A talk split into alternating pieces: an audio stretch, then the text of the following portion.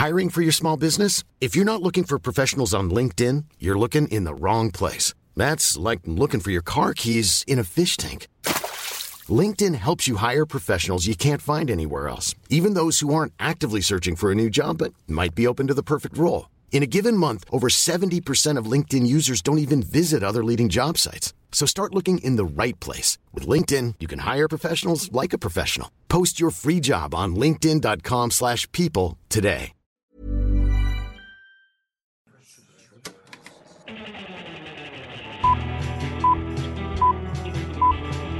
Saca el fanboy que tienes dentro.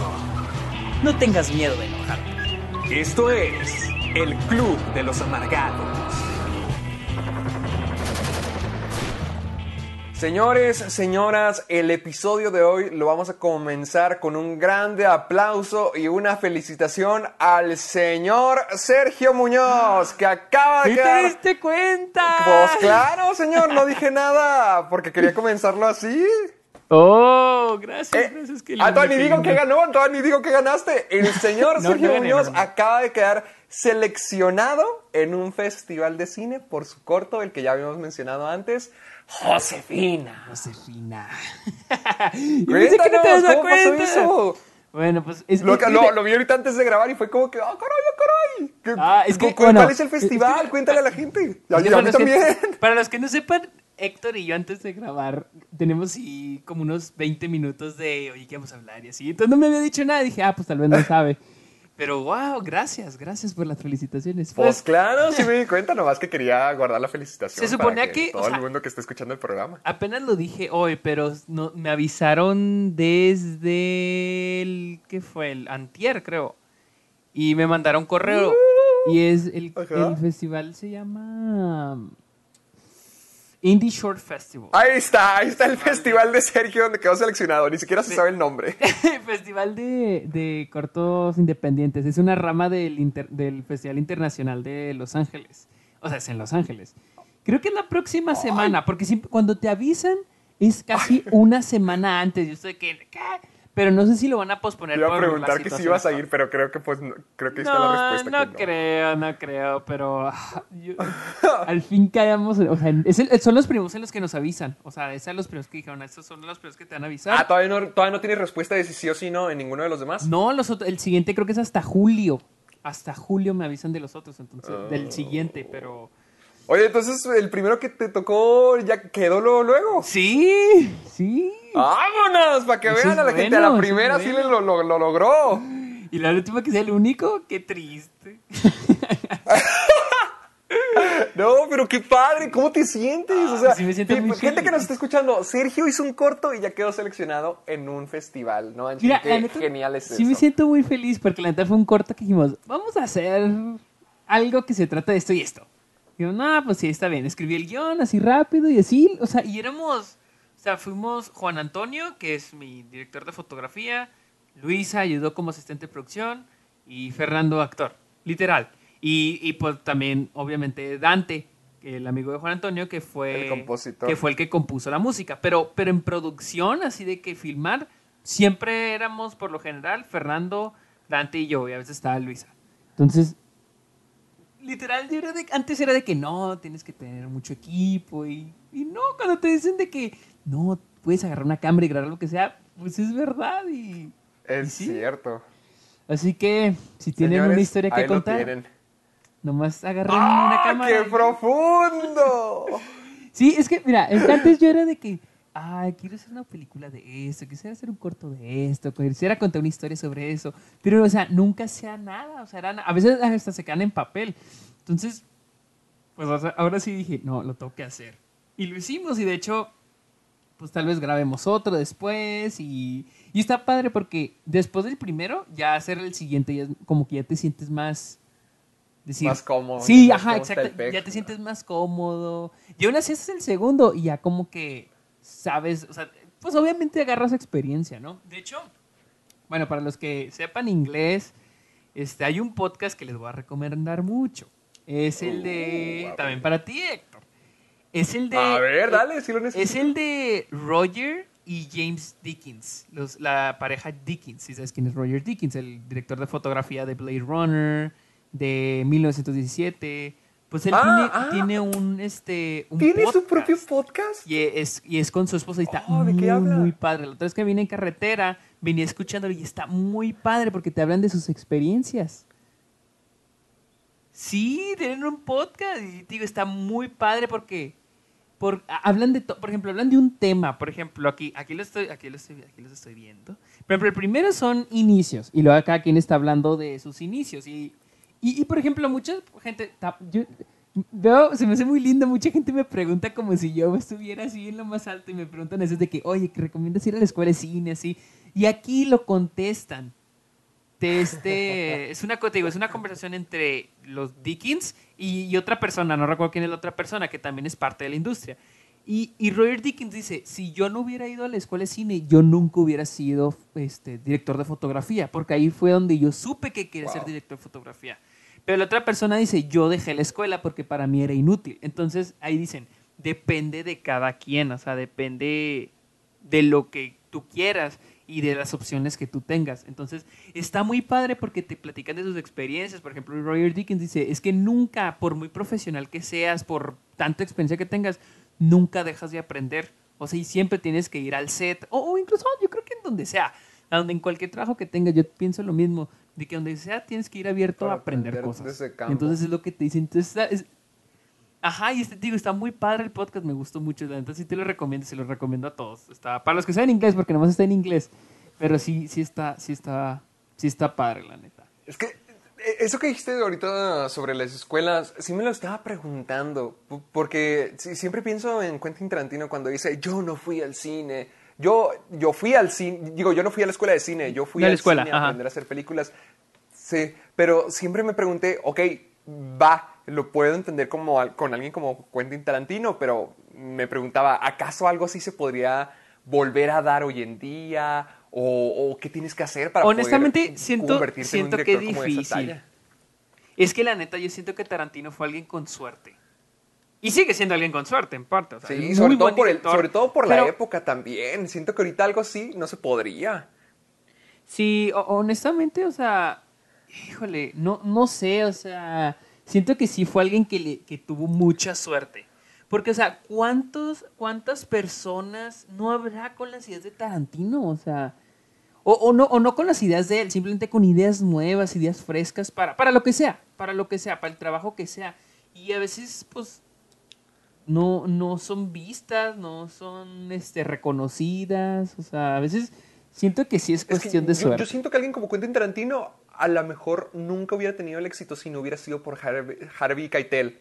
Si no hubiera sido por él, no se hubiera hecho Perros de Reserva y, y a partir de ahí no se hubiera dado nada de lo que es Tarantino. O sea, Tarantino, a pesar de que sí sabía mucho de cine, también, como dices, sí tuvo muchísima suerte porque logró compartir su script con alguien que ya estaba dentro y que estaba interesado. Pero para Sí. que eso ocurra, E- esa es otra. Bien, bien difícil.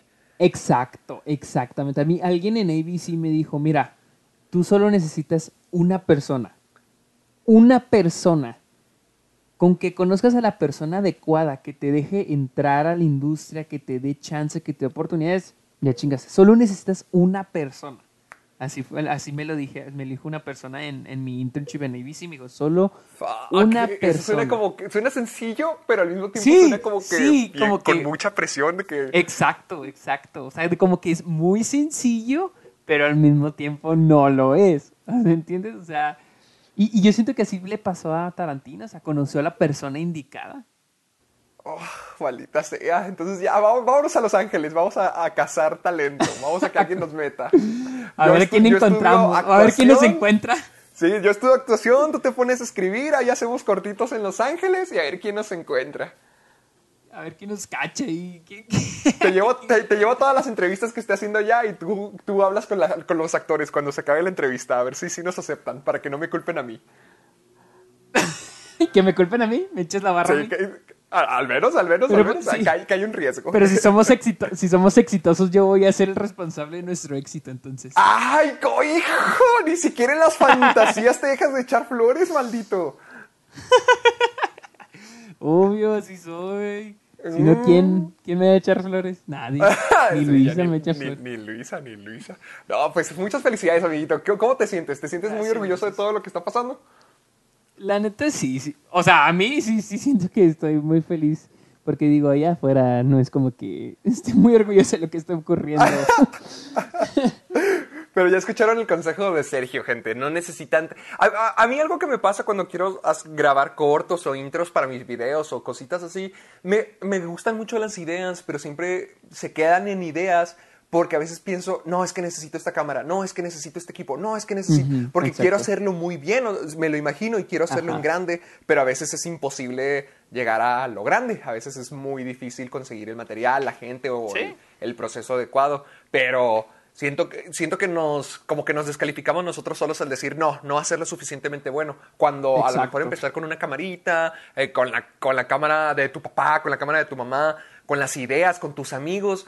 Eso es, a veces puede ser más que suficiente para que sea un comienzo. Vean, Sergio Y- nomás dijo, Y como quiero de- hacer y- esto y ¡pum! Se reunió la gente. Y como tú dijiste, o sea, si tú te empiezas a descalificar a ti solo, entonces ¿cómo esperas que la gente respete lo que haces si tú mismo no respetas lo que tú haces, ¿no entiendes? O sea, entonces, si con lo que tú tienes y al rato vas a poder, tal vez tengas dinero al rato para una cámara mejor o alguien incluso diga, oye, te doy dinero para que financies, pero si no tienes nada, nadie se va a acercar a darte dinero, a darte las cosas. Entonces, siempre es mejor, pues, empezar por, con- por ti mismo, con lo que tienes, con la gente que tienes, porque te digo, si no, ¿cómo le vas a mostrar al mundo lo que eres capaz? Oye, qué bonito se Yo, yo quiero ver la película que me recomendaste, la de Unsane, porque se supone que eso fue grabada con un iPhone 11, creo. Que toda la película fue grabada con un Oh, iPhone. sí, y, sí. y quiero ver cómo lo hizo. O sea, quiero ver cómo con un iPhone logras conseguir hacer una película, cine- hacer algo cinematográfico. Quisiera O- ver eso. Siento que sería un buen ejercicio. Tangerine. Ah, canijo, o ¿cuál es esa? Es la de. ¿Viste? Es del mismo. Ay, olvidé su nombre. ¿Cómo se me olvidó? De Sean Oh, Baker. ¿no creo te acuerdas? Sean Baker. Sean Baker, sí. Ah, se ve como Sí, si fuera el de The Baker. Florida Project. De hecho, es O- el o- director de Florida Project. Ah, ahí está, está bien, el póster se parece. Y esa película fue hecha con un iPhone 5. Uf, o sea que tenemos más tecnología para grabar nuestra propia película que, que el, el sujeto que hizo Tangerine, Sí. que es Sean Baker. Exacto. O sea, la película, creo, aquí estoy viendo y costó 100 100 mil dólares. Wow. nada más. Es muy chistoso porque como que 100 mil No dólares dices de así que, que- oh, esa película fue barata, pero al mismo tiempo dices de que, oh, 100 mil dólares yo no los puedo conseguir. ¿Cómo los consigo? Sí, o sea, 100 mil- no, no es que tengamos 100 mil dólares, pero bueno, al menos sabemos que, que- que podríamos hacer una película con pequeño presupuesto. Para que, para que la gente la tome en cuenta. Gente, no se desanimen, solamente necesitas tener las ganas y el talento para ir empezando. Tienes que ir mostrándole a la gente. Sergio ya lo logró, te vamos a hacer Sí, más proyectos de en el de- futuro. de- así de que alguna manera tienes que atentos y empezar. ustedes también sigan. Sí, para que empiecen. Usted, ahí, ahí lo tienen, ya tienen, Así un, es, así es. ya tienen Así una que- historia de éxito para que vayan ahí a Twitter y le sigan preguntando de que, oh, Lord Sergio, ¿qué opinas? ¿Qué necesito? ¿Qué es esto? Como siempre. Lord Sergio, pinche mamón. Casi, casi así te veo que te hablan de que, mamón. disculpe, señor, ¿me puede ayudar? Es que necesito saber de cine. Y tú, "Ah, claro, quítate. Ay, quítate, claro que no. Siempre trato de responderle a todos. Yo siempre respondo mis, los comentarios y los leo. No como tú, que se te subió la fama. Ay, gracias, gracias.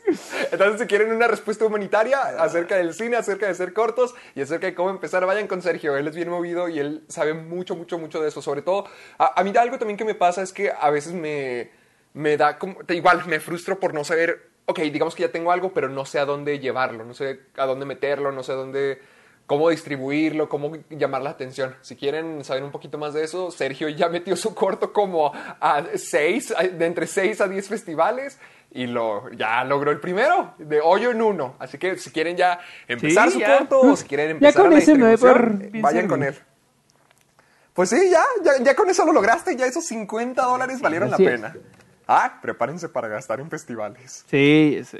Pero muy bien, señores, ya es momento de que comencemos oficialmente con El Club, El Club de los Amargados. Amargados, Exactamente. Este programa donde cada semana hablamos del mundo del cine, las noticias, los estrenos, todos los acontecimientos que están pasando en la actualidad y lo hacemos de la mejor manera posible. A gritos, a peleas, apasionadamente y como debe de ser. Entre amigos que no respetan tu opinión y te juzgan como si fueras un estúpido. Al menos es como me siento domingo Así- así tras sucede. domingo. Pero Bueno, como, qué bueno. como- como siempre, estamos entre la estrellita, el Lord, el conocedor, el Ah. único, el director supremo, Sergio Muñoz. Ah, am- gracias. Yo no estoy preparado para ponerte un apodo. No, pues ya, para que vean que la relación siempre ha sido bien injusta. No, es que la semana pasada te iba a decir el otaku. Oh, gracias. ni- de seguro ni siquiera viste mi video. Eh, sí, sí vi una parte, pero por eso te quería decir el otaku. Aquí, aquí lo tienen al otaku, Héctor Portillo. Gracias, muchas gracias. Qué bueno que comencé el programa felicitándote. Una pregunta, una pregunta. Eh, no terminé de ver todo tu video. ¿Sí pusiste la leyenda de Ang? No, porque se supone que no es anime. Sí lo iba a poner. A ver, yo, yo lo iba a poner y lo iba a poner con Jóvenes Titanes también, pero se supone que ning- o sea, ninguno de los dos es anime. Los dos están inspirados en, en el estilo, pero no es anime. Pero, pero ¿por qué? Ok, porque la otra vez, ok, déjame te platico. La otra vez Fernando, Luis y yo estábamos hablando sobre eso. Y yo les dije, es que, ¿qué es anime? ¿Anime es el estilo de animación o es de que el estilo anim- de animación más que venga de Japón? O sea, esa es mi Sí. pregunta. Yo tengo entendido de que eh, el, el anime es animación japonesa. O sea, es, es anime porque es japonés, según tengo entendido. Entonces, o sea, por entonces eso- la, la, la- la serie tiene que ser de Japón, sí o sí, para ser de anime. Sí, sí, sí, por eso, porque, porque la leyenda, sí iba a poner la leyenda de Aang, y te digo, también iba a poner los jóvenes titanes, porque los dos tienen estilo de anime, pero eh, de hecho en la comunidad está muy mal visto que le digan a la leyenda de Aang anime, o sea, la gente, Oh, la gente se enoja cuando le... Porque no- yo, pe- yo pensaba lo mismo, o sea, yo pensaba de que es que para que sea anime tiene que ser japonés. Era lo que yo, pero no sé, pues no, no, no sé la verdad. Es- sí, eh, cuente, ¿no? Eh, según yo, yo tengo entendido que tiene que ser japonés para que sea anime, porque lo demás, pues, es su- Por ejemplo, a la leyenda de Aang lo tenemos que ver como una caricatura, porque es, lo mismo, o sea, es una caricatura que transmitieron en Nickelodeon. Está el mismo... su- la, la compañía... Bueno, el compañero de la leyenda de Aang es Bob Esponja, los padrinos mágicos, porque son caricaturas. Bueno, pero, pero yo siento que incluso aunque pasaran, no sé, digamos, Death Note, si lo hubieran pasado en Nickelodeon, no deja de ser anime. No, por, por- ejemplo, ah, como digamos One Piece o cualquier One Piece, Dragon Ball o cualquiera Zatch Bell que los transmitían en Cartoon Network, esos eran eran animes, bueno, son animación japonesa que compraron las compañías de Estados Unidos para poder distribuirlas aquí en América, pero siguen siendo animes, siguen siendo creadas allá, mientras que la leyenda de Aang fue creado aquí en Estados Unidos. Sí, sí, en Estados Unidos, sé que es Estados Unidos y un poquito de Corea, porque sé que la animación se hizo en Corea. Algo, había- Ah. algo, algo se había leído. Podría Sí. estar equivocado, pero algo se había leído. Sí, pero pero lo- siento lo- que eh, Sí. no, no siento que tenga que ver mucho el hecho de si, como dices, que era compañero de Bob Esponja y los padrinos mágicos. Siento que es independiente de eso. Pues es- es- sí, pero a lo que me refiero es que es una serie de Nickelodeon, mientras que las demás, n- no sé, o sea, no, Oh, no- ok, no- ya no entiendo, ya te Sí, entiendo. no, lo digo por quién, con quiénes se transmita, sino porque es de Nickelodeon, mientras Y que las demás no sé quién Unidos, sea, a lo mejor, sé, sé que existe TV Tokio, sé que ellos no son los dueños de, pero creo que son las cadenas reproductivas, bueno, algunos de los canales que reproducen los animes allá en Japón, Ento- entonces por eso, por eso sí son animes, porque son de japoneses en Japón, Ok. Y, y ahí está, ahí está la explicación. Oh, wow, wow. Porque sí, yo sí, tenía, yo sí tenía esa pregunta, yo sí tenía esa duda. Mira, y por ejemplo, aquí yo busqué en Google anime y me sale what, what to watch, que ver, pop- popular anime, y me sale la leyenda de Korra. Entonces, Sí, es, es que tienen el estilo. Por ejemplo, también está la de. Ay, de Saint. ah, eran. The Boondocks, algo así. Los que son. Sí, unas- afroamericanos. Sí, los que son negros eh, y que eran. que salían en Adult Swim. Sí, que de hecho están a HBO Max. Ah, habla- uy, ya estás spoileando nuestro tema de la semana. Pero, pero, por ejemplo, ellos también son considerados de que también tienen estilo anime, pero Ani- no, pero es anime porque no es. Ok, ok, ok. Exactamente. entiendo. Ok. Exactamente. Eh, Era, era mi pregunta, tenía duda, no era ni para... O sea, yo tenía dudas, o sea, no, no estaba seguro. Ah, bueno, me, me ale- me alegra que mi título te sirviera de algo esta semana, infeliz. Tu video. Qué, qué bueno que ni siquiera lo viste, pero qué bueno que te creó dudas. Y cómo Ah, pues funciona. es que- y discusión, creo, discusión. Ya estamos más informados. Tal vez había gente que, como yo que no estaba informada sobre eso y ya. mira. Excelente. Y hablando de informar, dile por favor a la gente dónde pueden escuchar el programa del Club de los Guau, qué conexión. Para que veas, estaba esperando Es- que dijeras algún sideway. Estamos en Spotify, iTunes, iBox y en mi página de internet sergiomuñozquer.com, diagonal amargados. Están todos los episodios y... Y sí, bueno, también ya creo que en Spotify también están casi todos los episodios. Faltan, falta como el 4, el 5, los primeros, pero de ahí en adelante están todos en Spotify también. Para que ya saben, nosotros ya le hicimos la recomendación del podcast de... Yo ya he recomendado el podcast de Brooklyn Nine-Nine, ya también Sergio acaba de recomendar el Team Dickens, así que esperemos que en, unos, en unas tres semanas Roger Dickens también nos pueda patrocinar a nosotros, Nos el Club de los que nos mencione. Sí, a- ahí vayan y díganle a Roger Dickens de que, oiga, el Club de los Amargados, ya le hicieron, un, le Estos hicieron una vatos. referencia. Ah, Como, como cuando Sí. nos, como cuando nos recomendaron a la academia. Así que Oh, sí, sí me acuerdo de eso. sí ya nos recomendaron algo más grande que Roger Dickens, así que no estamos lejos de eso. Pero como Sí, siempre, Dime, dime, ahí vamos. utilicen el hashtag soy amargado para poder... ¿Qué? ¿Para qué? Se me fue el pex un segundo. Utilicen...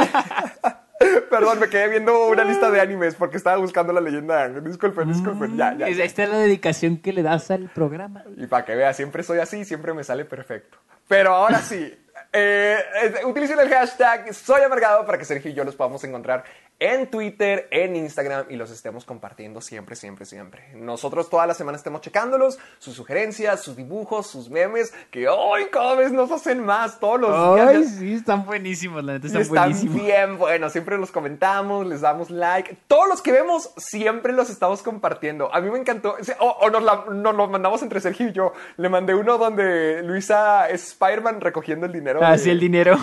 el, el dinero de Tony Stark, alias Sergio, y Batman, alias yo. Así que nos encantan sus memes, nos encantan sus videos. Así que sigan mandándonoslo utilizando el hashtag Soy Amargado. Así que, amiguito, creo que sí tenemos algunas cuantas noticias esta Sí. semana.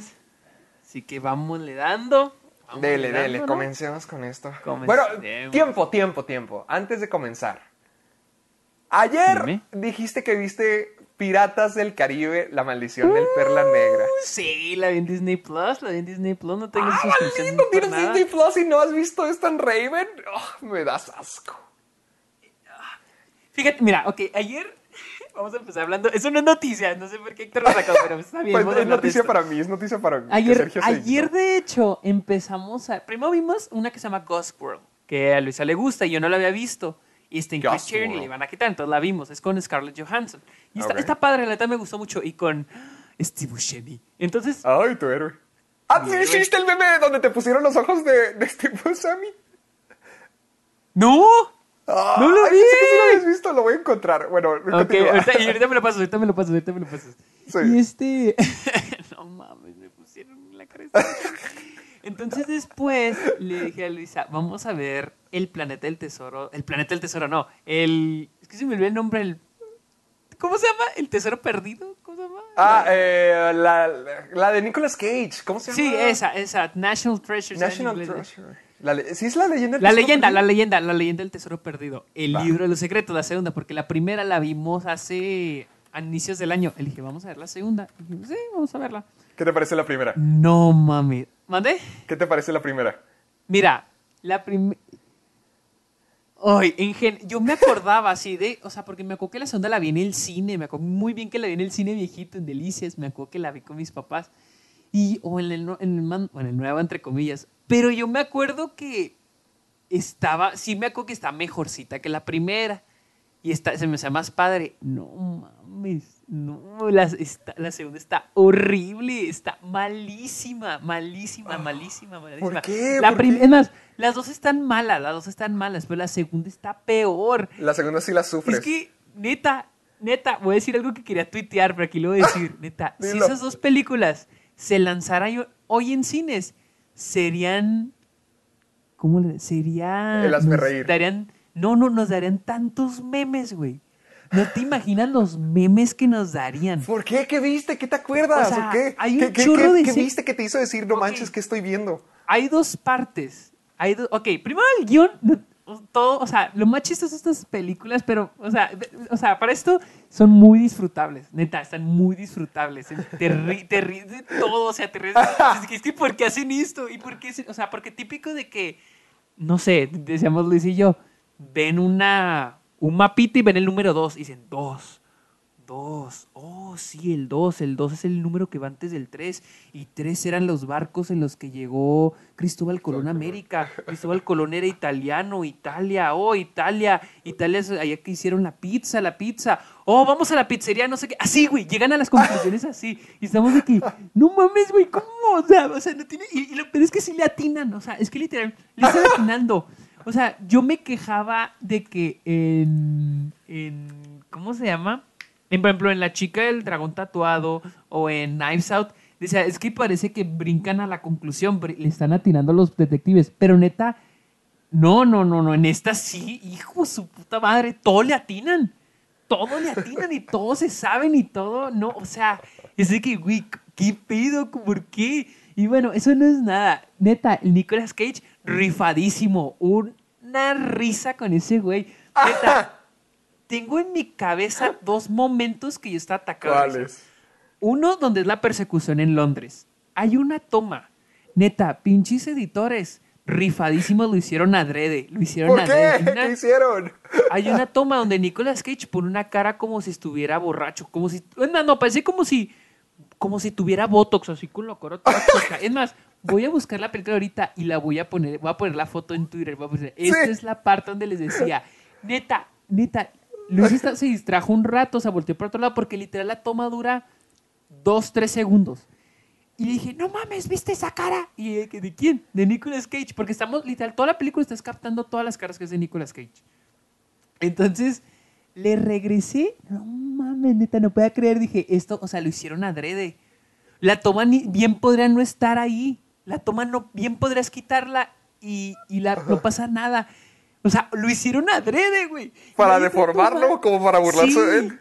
A, lo- a creo lo- que a lo sí. mejor alguien dentro del cast lo odiaba, como cuando odiaban a, a Tobey Maguire en Spider-Man. Pues no sé, pero fue tan gracioso. Y luego hay otra parte. neta, así, así, toda la película está así. te- neta, yo sí se la recomiendo. La película está muy mala. Pero sí, no, una risa, neta. A, a mí se me hace Ay, un poquito no. raro que sea Nicolas Cage el protagonista, porque se supone que es como que de un tipo Indiana, un arquetipo de Indiana Jones, Sí, pero sí. se me hace ya como que muy acabado Nicolas Cage o muy rara persona para que él sea el galán aventurero. Es que no sé, no- la neta no veo otra persona, no veo otra persona en esta película. Nicolas Cage es perfecto, es perfecto. Y luego te digo, hay una parte donde el personaje de John Boyd y Helen Mirren están peleando, porque, spoiler alert, son los papás, son los papás de Nicolas Cage. Entonces, ellos como que se divorciaron, no sé. Entonces, están como que discutiendo y en medio de ellos está Nicolas Cage como que tratando de callarlos. Pero pone unas caras, güey, de que dices, o sea, porque este es un, como un wide shot o no tan wide en una habitación. Entonces puedes ver a ellos dos discutiendo y en medio ves a Nicolas Cage. Y él está- mientras ellos discuten, él pone unas caras de que, como queriendo hablar. O sea, no lo, neta, lo tienes que ver, tienes que verlo, lo voy a buscar también. Y vas a decir, no mames, o sea, ¿por qué actúa así? ¿Por qué hace eso? Y obviamente cuando eres editor, notas esas cosas. O sea, siento que lo hicieron adrede. Ay, no, no, esta película está genial, está bien chingón esa película. Mira, ahorita mismo acabo de poner Nicolas Cage National Treasure 2 y ya me encontré como con cinco imágenes que podrían ser las posibles que tú dices. Mira, te las voy a, te voy a mandar un par por... Ok, ok, ok, Por- ok, ok. A Mira, ver te- si no es... Ay, te- no, es que te digo. Ahí te va una. Eh, eh, hay un montón de caras. Póngale gente, búsquenlo en, en Google y de seguro se topan con lo que dice Sergio. Mira, te mandé otra. A ver. Oh, Es que te digo, esas caras ni las noté. Estas que estoy viendo no las había notado, neta. Y te digo, esta. Es que, no, no, no. Alguien puso en Twitter: Nicolas Cage es el tesoro nacional. Y sí, sí, estoy completamente de acuerdo. ¿Crees que Nicolas no. Cage es un buen actor? No, no. No, Porque no, sé que estuvo nominado un Oscar, no me acuerdo por qué película. Ganó. Ganó el Tiene un Oscar. Oscar. Wow. Tiene un Oscar. Tiene un Oscar. Espérate, güey. También vimos Boys in the Hood. A mí me gusta mucho Boys in the Hood. Lo ¿Es la, muy- de, ¿Es la de Ice Cube? Sí, sí, sí. Y, y Luisa no la había visto, entonces la vimos. Y sale, el protagonista es Cuba Gooding Jr. No. No, no, no, no. ¿Cómo actuó ese cabrón? ¿Qué? ¿Cómo Nuestro actúa héroe. Acuérdate cómo se lució en Chicago. Ay, no. No, en esta película es horrible. O sea, actúa mal. O sea, Ice Cube actuó mucho mejor en su primera película. Lawrence Fishburne ni se diga, él sí actuó súper bien. Porque eh, no sé si es su primera película o una de sus primeras, pero actúa muy bien. Lawrence Fishburne. Es el, es el papá, de hecho, de Cuba Gooding Jr. No, no, no, no, pero Cuba Gooding Jr. Hijo de su madre, no trae nada, pobre. y también tiene un Oscar, también tiene un Oscar. Sí. Lars Fishburne se ve flaquísimo en la película. Se ve súper joven. Jamás lo había Sí, visto sí, sí. así. Pero, Pero, él, pero él ¿cómo- sí actuó súper bien. De hecho, el- con- ese personaje lo consideran el me- uno de los mejores papás en el cine. Ay, qué pex, no sabía eso. Ah, y, pero Cuba Gooding Jr., ¿por qué está tan mal en la película? Es que eh, está muy exagerado. Muy exagerado. O sea que cuando. Pues como en las, como en las novelas se me hace. Sí, como en las novelas cuando los personajes lloran o hacen algo, o, sea, o se ríen, o sea, que lo hacen muy exagerado. Así se, así se ve Cuba Gooding Jr. en Boys in the Hood. ¿Por qué ganó el Oscar? ¿Cuál, cuál fue la película? Ah, que Jer- Jerry, Maguire. Creo que Wow. sí. Ah, entonces ganó mejor actor de soporte. Ok, ok. Sí, sí, sí, sí, sí, sí, sí. Creo que, creo que sí fue por esa. Me gustaría saber. Tú no sabes nada de cómo le fue con OJ. ¿Lo interpretó bien? No, no se sabe nada de eso. Yo me acuerdo, mira, que yo me acuerdo si lo interpretó bien, pero porque no era, es que no se enfocó mucho en él. Yo, Por- yo me de lo que, que yo, que la mejor parte de esa serie, de hecho, era John Travolta. sí, eh, a, a eso voy. Es que la peli, la serie se concentra mucho en el personaje de, de John Travolta. Ay, qué bueno. Qué bueno. Se merece mejor ese pobre hombre. No, y también de- del personaje de esta Sarah Paulson. Se, O sea, te digo, se centra mucho en esos dos personajes. Y el de. ¿Cómo se llama este güey? El de Cuba Gooding Jr., que es, pues, el- literal es este O.J. Simpson. Ah, pues no, no. Casi no. No tanto. Ah, O sea, que sí, obviamente, que obviamente sí es, pa- es parte central. Pero sí siento como que sí se concentra mucho en más en John Travolta y Sarah Paulson. Ajá. Mm, Hablando de ahorita de Nicolas Cage, quería saber, ¿has visto Mandy? Sí, sí la vi, la vi en el cine cuando salió. ¿Qué te pareció? Porque yo la intenté ver y pensé que iba a ser la mejor experiencia de mi vida y te voy a ser franco, no me gustó tanto. A mí, a mí se me hizo bien. A Luisa sí le gustó mucho. A Luisa sí le gustó bastante Mandy. Yo he oído mucha gente que sí le gustó. Tengo conocidos que les encantó Mandy. Y a mí sí, ¿Sí? se me hizo padre. Sí he escuchado de que la locura de esa película, de que era el papel indicado para alguien como Nicolas Cage, pero cuando la vi, bueno, a lo mejor le tengo que dar otra oportunidad porque... Es que sí, sí, sí, sí, yo sí entiendo porque te puede no gustar. La neta sí entiendo. O sea, no me sorprende porque siento que a cualquiera podría no gustarle. Sí, bueno, rarita. pero ah, yo te pregunté por Piratas del Caribe y terminamos con Nicolas Cage. Con Nicolas Cage, como siempre, es que nuestras conversaciones siempre terminan o con, con John Travolta y Con John de Travolta, Nicolas Cage, sí, cierto. Jr. también. Siempre hablamos de nuestros favoritos del mal. Ah, vi la primera y se me hizo muy buena. No rec- o sea, mira, de esa, de todas Es la que mi- nominó a Johnny Depp al Oscar, ¿verdad? Sí, sí, es la que la nominaron. Uf. Mira, al principio Luis y yo estamos diciendo, ¿qué ta- a ver qué tal. Mira, ya ves esta o expresión de envejecer, cómo envejecen las cosas. Sí. Yo pienso que las películas no aplican. Hay gente que dice a ver si esa película envejeció bien, si sigue si, si tan buena. Para mí, si una película es buena en algún momento, siempre lo va a hacer. Eso de envejecer yo no creo. Pero dije, vamos a ver la actuación de Johnny Depp, porque ya conocemos cómo se fue su carrera después de eso. Sí. Entonces dije, vamos a ver si... Al principio, fíjate, al principio sí era como que, híjole, sí se ve exagerado. Pero, pero es que también decíamos, es que su actuación, esa actuación es el primer papel que le abrió a los papeles excéntricos.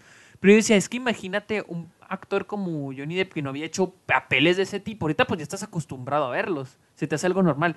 Pero yo siento que es casi, digo, no quiero ponerlo en, la misma, en el mismo calibre, pero es como Heath Ledger con el Joker, que era un, un actor de un poquito, o sea, conocido, bajo perfil, salió en Brokeback, Brokeback Mountain, salió en Corazón de Caballero, se llamaba, creo. así. Sí, Ajá, exactamente, o sea, era alguien, alguien que no hacía personajes súper excéntricos. Y lo hace el Joker. Así yo siento que fue con Johnny Depp en, Piratas del Caribe. Ahora, hijo, la película está muy bien hecha. No me acordaba que está, tan hecha. El personaje, y esto es algo que mucha gente dice que es ya el error de las últimas películas de Piratas del Caribe. Yo no he visto la cuarta, la quinta sí la vi, es muy mala, no la vean. Este, y es de que los personajes están muy bien escritos. Muy, muy bien escritos. Se me hacen súper. El personaje de Jack Sparrow. Ahorita ya, ya lo sabes. Ahorita con las últimas ya es como que el alivio cómico. Ya nomás está ahí como para decir, oh, es Piratas del Caribe. el Caribe es la imagen de, de la franquicia, ¿no? Sí, Pero clásico, yo el veía- borracho. El borracho, el que nos va a dar risa, ¿no? Pero yo vi la primera y decía, no mames, o sea, el personaje está muy bien escrito. Crea, un, crea suspenso, crea misterio su historia de que se quedó, lo dejaron una isla varado, que él era el capitán del Perla Negra. O sea, se- es interesante. Ahorita ya no, o sea, ahorita ya no, porque ves las últimas películas ya nada más está ahí como para que te rías Como y para decir. "Ah, Ajá, y aquí sigue, aquí sigue Jack Sparrow. Pero en la primera dices, este es un muy buen personaje. Y porque yo cuando, cuando buscas los mejores personajes en la historia del cine, encuentras Darth Vader, encuentras Indiana Jones, encuentras al, a- este, al Dude, el Gran Lebowski, y encuentras a Jack Sparrow, en los primeros lugares. Y yo vi esta película y digo, wow, está muy bien escrito. Está muy bien escrito el personaje de Jack Sparrow. A ver si ahorita o mañana vemos la segunda. Es mi favorita, la del co- el, el La del cofre de la muerte. A mí me Ajá. encanta porque fue... eh, yo la primera no la vi en el cine. Ya la vi cuando la pasaban en Disney Channel. Y creo que Sí, la tengo en igual. DVD en mi casa en Delicias. Y la segunda, sí, la, la segunda y la tercera sí las vi en el cine. Y a mí la segunda se me hace muy chingona, se me hace muy, muy padre. Ahora, las actuaciones se me hacen muy buenas también. O sea, es que neta, yo veía la película y decía, es que no encuentro un er- no le encuentro na- un error en esta película. O sea, ¡Wow! Tan O sea, digo- fuerte te gustó un- una Sí, película de, de Johnny Depp, de Piratas del Caribe y de Disney. Lo imposible contigo. No, o sea, yo estaba de que, wow, esta sí está muy buena. O sea, sí está muy, muy, muy buena. O sea, no recordaba. Y espero que la segunda y la tercera sigan igual. Porque mira, para mí la segunda es la mejor, porque es la que más disfruto. Y la tercera, siento que decae, pero está bien. Y siento que es, es como. Siento que es un buen final para la trilogía. Y ahí debió haber quedado. Honestamente. Ahí debió haber quedado. Pues es que lo que yo he escuchado de Piratas del Caribe es que a partir de la segunda es cuando ya se van para abajo. No que esté mala, pero que ya es una cosa muy diferente a la primera película. Por eso quiero saber qué es lo que vas a terminar opinando cuando la veas. Porque también la Sí, segunda pues es mi tengo favorita. Porque recuerdo que ahí aparece Davy Jones, tienen la pelea de espadas en la rueda, y siempre me sale Calypso, siempre me emocionaba con todas esas cositas. Entonces, pero cuando me enteré de que ya como adulto, de que la segunda película no está tan bien vista como la primera, sí, sí quiero ver qué, qué tanto opinas. Porque la tercera es cuando siento que ya se volvieron así un súper... Siempre, no sé si siempre haya sido un blockbuster como tal, pero siento que la tercera ya tenía ya tenían esa imagen de sí mismos, de que eran esta enorme película, y trataban de llevarlo más y más y más, más grande.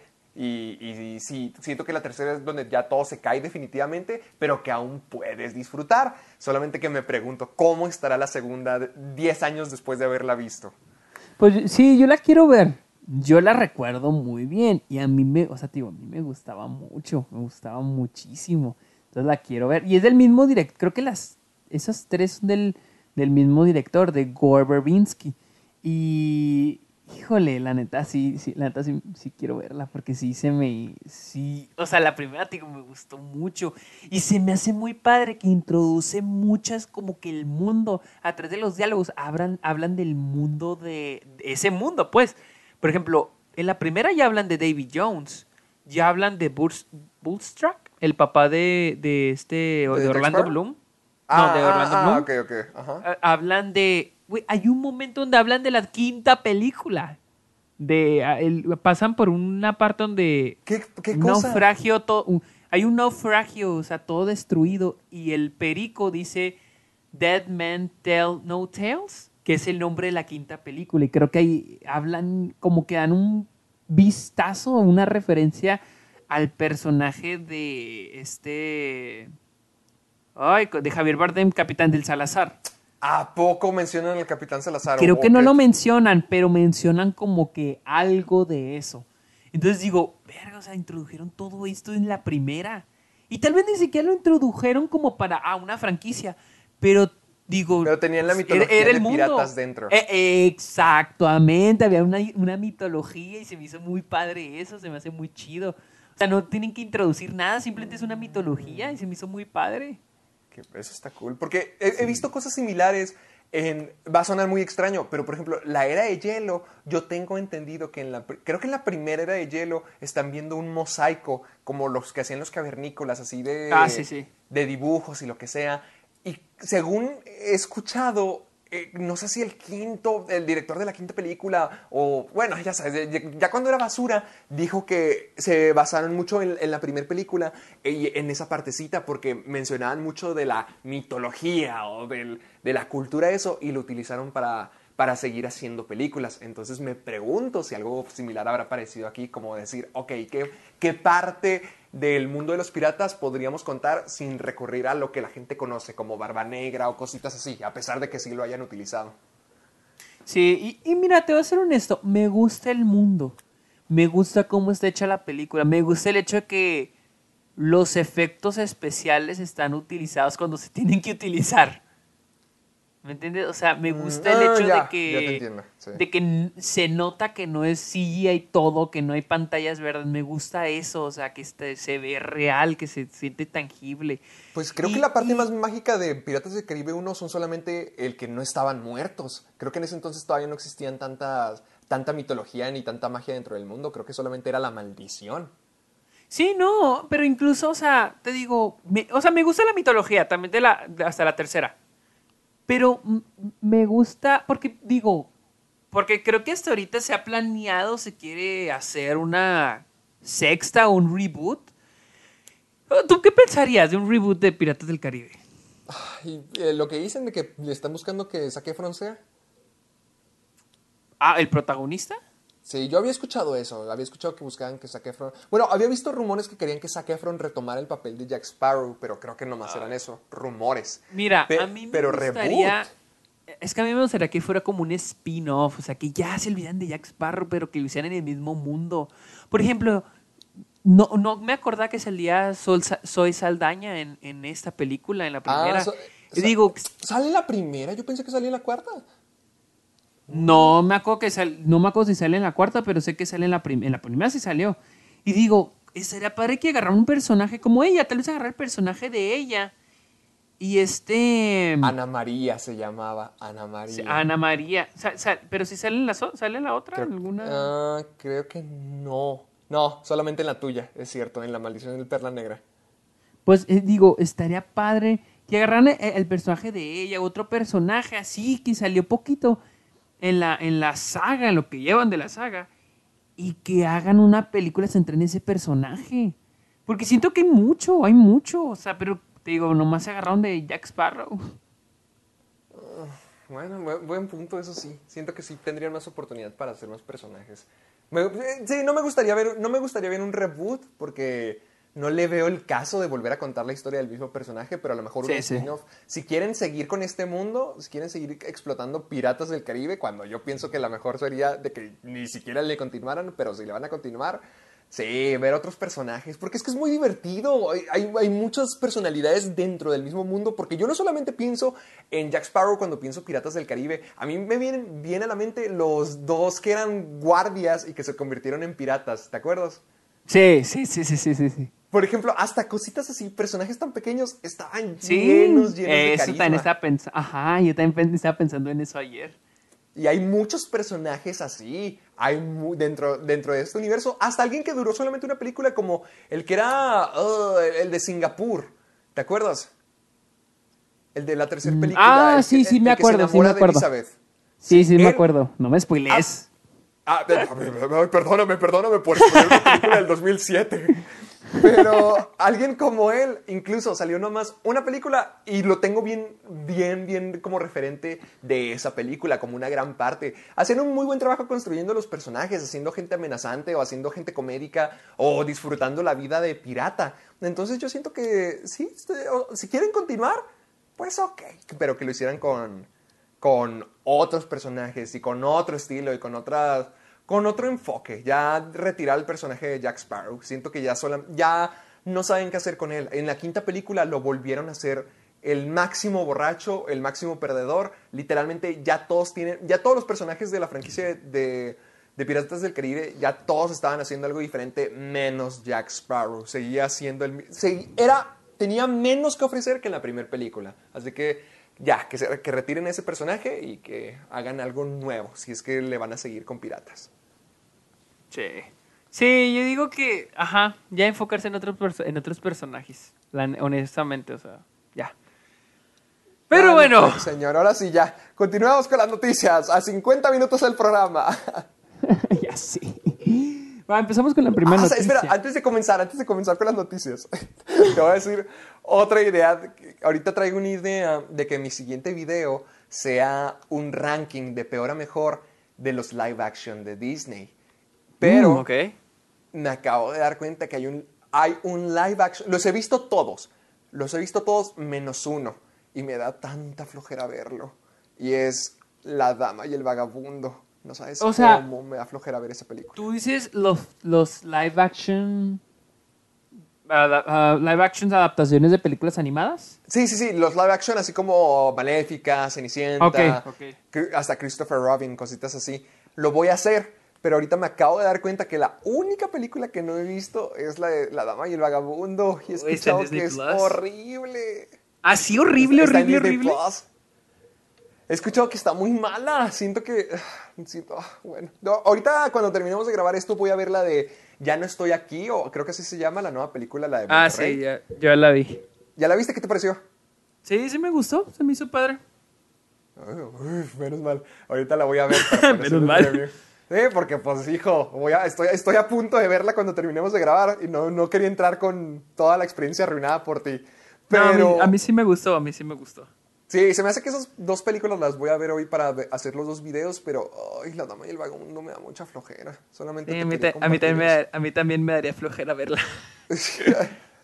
Bueno, ahora sí ya, dale, comencemos con el programa. la primera, la primera este, noticia es de que Netflix ya se aproxima a los Oscars 2021, pero se va a saltar todo el circuito de festivales. Al parecer no va a estrenar nada en festivales. en festivales? ¿Y cómo va a llegar a los Oscars? Pues al parecer le va a valer madre. Yo siento que Mira, yo siento que con la situación actual y con las nuevas reglas de los Oscars, porque creo que. Porque no sé si los Golden Globes ya cambiaron reglas. Pero como ya cambiaron, yo siento que ya no se la necesidad de estrenar en. Pues en festivales. Que vamos a ver cómo le va. Porque pues creo que trae. Por ejemplo, trae Mank de David Fincher. Esa es una de las que trae. Trae. Ah, de las que aquí menciona el artículo, Hillbilly Elegy, Elegy de Ron Howard. También está la nueva película de Charlie Kaufman, I'm Thinking, of, Ending Things. Entonces, creo que uh, sí con trae... y Jesse Plemons, qué emocionante, qué buen dúo. Entonces, trae algunas películas, trae algunas películas, pero que no, pero que no planean meter en festivales. Yo creo que porque ya no hay la necesidad para la nominación, pero híjole, no sé si esto sea lo más Digo, ellos probablemente tienen un equipo que se encarga de analizar eso, pero... O sea, honestamente, ambos, todo el mundo sabemos que los festivales es como que el lugar donde las películas comienzan a hacer ruido para ir a las temporadas de premios. Exactamente, para llegar a las temporadas de premios. Entonces, yo no sé si el plan de Netflix es hacer populares, como suelen hacerlo, sus, esas películas y que suenen de esa manera, o no tengo idea de qué otra manera lo puedan hacer.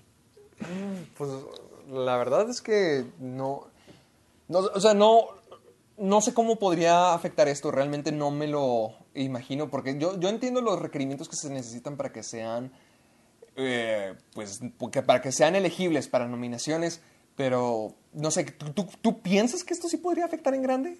O sea, es que, necesita tener su, su propia, no fanbase, pero que se dé a conocer a través de festivales para que puedan tener más oportunidad. O sea, ¿sí, es que ¿sientes que esto los podría afectar más? Es que no sé. Mira, por ejemplo, yo siento que los festivales sí podrían llegar a ser afectados.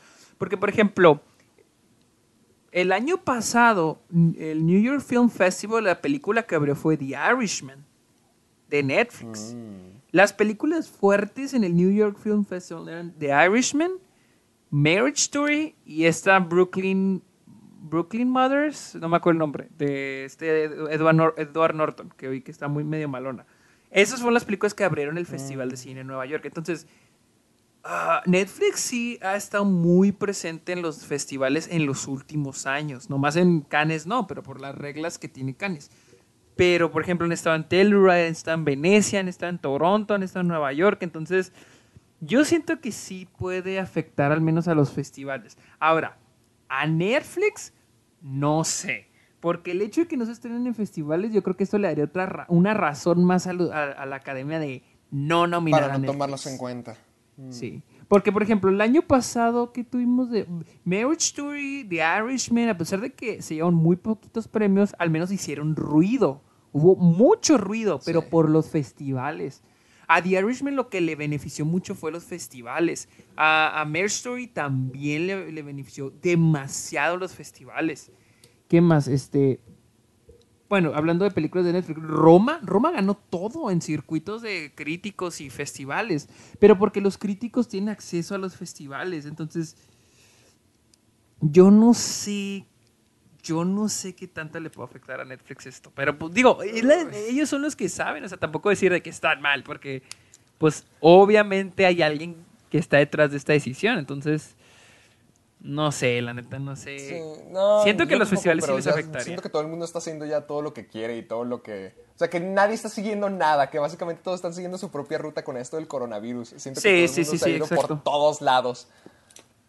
Sí, exactamente. O sea, aquí cada quien va a tener que decidir, porque sí, antes existía este estándar de ah, los festivales y luego en, your for your consideration y luego de marketearla para que... Pero siento que este año va a ser más difícil, más, más, más difícil. O sea, uff, no sé, o sea, siento que sí va a estar algo difícil y, más bien no tan, tan, tan, o sea, difícil no tanto, más bien diferente. Va a ser diferente porque camino. Y más si, si todavía, si siguen tardando los cines en abrirse.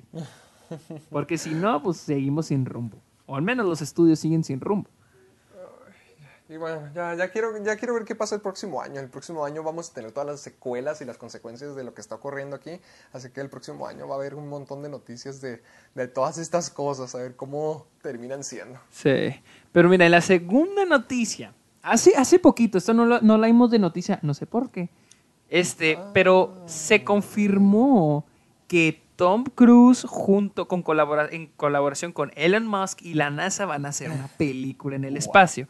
Pues déjame decirte, esa película ya tiene director, va a ser Doug Liman, el mismo director que ya trabajó con Tom Cruise con Age of Tomorrow y American Made. Oh. Así que ah, eh, perfecto, las dos son buenas películas. Hiring for your small business? If you're not looking for professionals on LinkedIn, you're looking in the wrong place. That's like looking for your car keys in a fish tank. LinkedIn helps you hire professionals you can't find anywhere else, even those who aren't actively searching for a new job but might be open to the perfect role. In a given month, over 70% of LinkedIn users don't even visit other leading job sites. So start looking in the right place. With LinkedIn, you can hire professionals like a professional. Post your free job on linkedin.com/people slash people today. Sobre todo al filo del mañana. Sí, Ahora, esta película se va a grabar en el espacio. Yo Qué no sé qué, cómo chingados le van a hacer, pero esta película se va a grabar en el espacio. Creo que no tiene No, aún fecha No han de dicho nada de cómo va a ser el proceso. O sea, no han dicho en qué parte del espacio, si solamente. O sea, yo no sé, yo no soy espacial, hablamos de cine por una razón, pero Sí, sí, sí. no sé si a lo mejor solamente cerca, ahí de la Tierra, cu- cuánta gente va a tener, Mira. cómo se van a llevar a todo el equipo. Mira, mira, la historia es secreto. El plot de la película es secreto, que es lo que estoy leyendo. Su- el, el director, Steve Lehman, está escribiendo el guion. Ah, y, y junto con Tom Cruise van a producir. Supuestamente Elon Musk y la NASA también están en el proyecto. Ah, no, no se tiene más detalle. Supuestamente no hay un estudio que esté detrás de la película. Tampoco hay alguien que esté financiando la película aparte del, del director y de Tom Cruise. O sea, no hay Y nada más que el deseo de querer hacer algo en el Exacto. espacio. Exactamente. No hay nada más que el deseo, las ganas, la... no sé. O sea, la- el espíritu de hacer algo en el espacio. Yo siento que este es el comienzo del futuro de... Ay, ¿cómo, ¿Cómo se llama la película de Brad Pitt del espacio que salió el año pasado? Ah, está Ad Astra. Ad Astra. Yo siento que este va a ser el comienzo de Ad Astra, donde ya todo el mundo puede viajar al espacio, donde ya hay subways espaciales. Se siente así, como de que ya, ya van a empezar a explotar el espacio también. Y no sé, me- se me hace, se me haría muy loco ver a Tom Cruise en la luna. O sea, bueno, no en la luna, pero de que vaya, se va a ir para allá. Pues una Alguien película es en el espacio. va- o un equipo de, de gente que no son astronautas. Me imagino que van a estar acompañados de gente preparada, pero gente Me que que no. sí. Sí, pues sí, pues ni modo de que, a ver, ahí, ahí nos van diciendo cómo les va, pues no.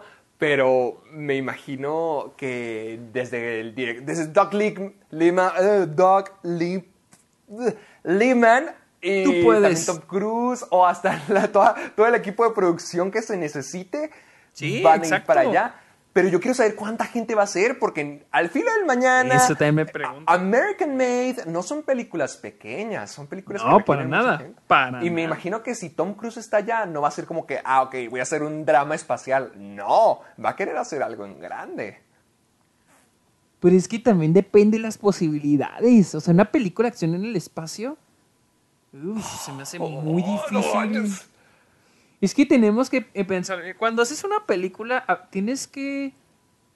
Tienes que saber, o, o más bien tienes que considerar que lo que vas a usar en producción es algo que tú puedes controlar. El ser humano no está preparado para controlar el espacio. Híjole, O sea, imagínate que se nos vaya Tom Cruise como George Clooney. O sea, es que siento, no sé, o sea, yo soy, solo somos unos tontos opinando, pero no sé si el, el- estemos preparados para algo así. O- ojalá sí, yo estoy intrigado porque eh, eh, estoy consciente de eso, de que no hay, no hay, sí hay arte detrás, pero lo que se tiene más, lo que ahorita decíamos, lo que se quiere hacer es una película en el espacio, es Tom Cruise llevando lo que siempre ha hecho al máximo nivel posible. Yo me pregunto qué va a querer hacer después de que grabe esta película. Sí, y aparte, obviamente va a ser súper costosa. O sea, que súper costosa. O sea, imagínate mandar ese ¿Cuánto, cabrón a al ver, espacio. ¿cuánto cuesta un despegue? Así para, ¿cuánto cuesta ir a la luna? No, pues no sé. ¿Estás no. buscándolo? Sí, lo estoy buscando, lo estoy buscando. ¿Cuánto Mira, cuesta ir- mandar a alguien a la luna? NASA revela que viajar a la luna cuesta entre, costará entre 20 mil y 30 mil millones de dólares. No mames. No, es. Ah, en el O sea, ¿cómo ma- 2024. O sea, ¿cómo, o sea, ¿cómo planeas mandar a todo un equipo de producción al espacio? Porque mira, para mandar al espacio, para ir al espacio me imagino que tienes que tener todo el material para tener las condiciones de vida óptima para estar allá. Sí, exacto. Pero además, ¿cuá- cuá- de cuánto es un equipo de, de astronautas o de la gente que se va al espacio? ¿Cuá- ¿Cuánta gente se puede ir? ¿Cuánta gente pueden, van a poder mandar en un solo viaje? Con Y todo el equipo tienes- que necesiten, con todo el equipo que necesiten para sobrevivir y además con todas las personas. Y necesitas asegurarlos. La fregada que va a asegurar a alguien en el espacio, ¿no? Exactamente. No, no, no, esa pinche película Va a estar carísima, más le vale que va a le vaya bien. cara. Exacto. Oye, pero hablando del espacio, ayer vi, bueno, entre estos días he estado viendo una nueva serie que se llama Fuerza Espacial, la nueva La de serie de Netflix. Steve. Sí, ¿has Sí. escuchado algo al respecto? Sí he oído que es como una parodia de lo que dijo Trump, de lo de la pues, fuerza espacial, la nueva rama de la de lo, del army. Ah, no, no sabía que eso, no, eh, o sea, ¿está basado en algo que es cierto? ¿Hay una fuerza Sí. especial? Sí, la fue el año pasado o hace dos años que Trump inició esa madre. Qué asombroso. No, es que la estuve viendo estos días y te voy a ser franco, sí me gustó. Y pensé mucho en ti porque es una serie de comedia, pero que sí tiene un arco. O sea, que sí no es episódico, sí van a algo. Pero. Oh, ¿Cuánto dura sí, cada episodio? Media hora. Oh, ok, ok, ok. Media hora. Y además es del escritor, es de Greg Daniels, el escritor de The Office. Así que es más o menos como que una re- reunioncita. Y sí tienen mucho talento dentro de ella. Está desde John Malkovich, Jane Lynch. Oh, sí, se ve que estaba Malkovich ahí.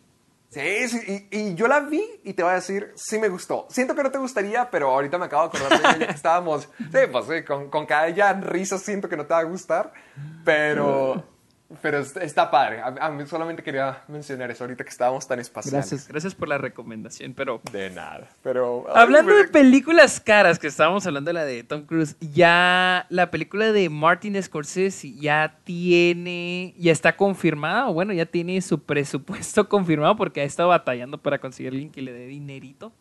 Porque Ajá. y va a costar alrededor de 200 mil- millones de dólares, que es Killers of the Flower Moon con Robert De Niro y con Leonardo DiCaprio. La película este, la va, va, va a ser entre, entre cons- asociados juntos, la van a financiar Apple y Paramount Pictures. O sea, va a llegar a cines a través de Paramount y luego va a, llevar a- va a llegar a Apple Plus, que eso es lo que se tiene planeado.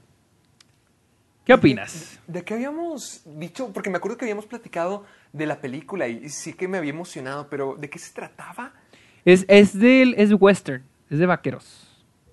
No, no, no, estoy ahorita leyendo la, la trama, pero bueno, me, me emociona la, la, la dupla de Robert De Niro y Leonardo DiCaprio. No sé, es que no, no sé bien de qué se vaya a tratar esto. Si- Siento que la última vez que hablamos de esto habí- habíamos encontrado algo que me llamó mucho la atención, pero si va a costar 200 millones, esto va a estar bien caro. O sea, van a tratar de hacer una recreación súper, súper exacta del, Sí. del viejo oeste.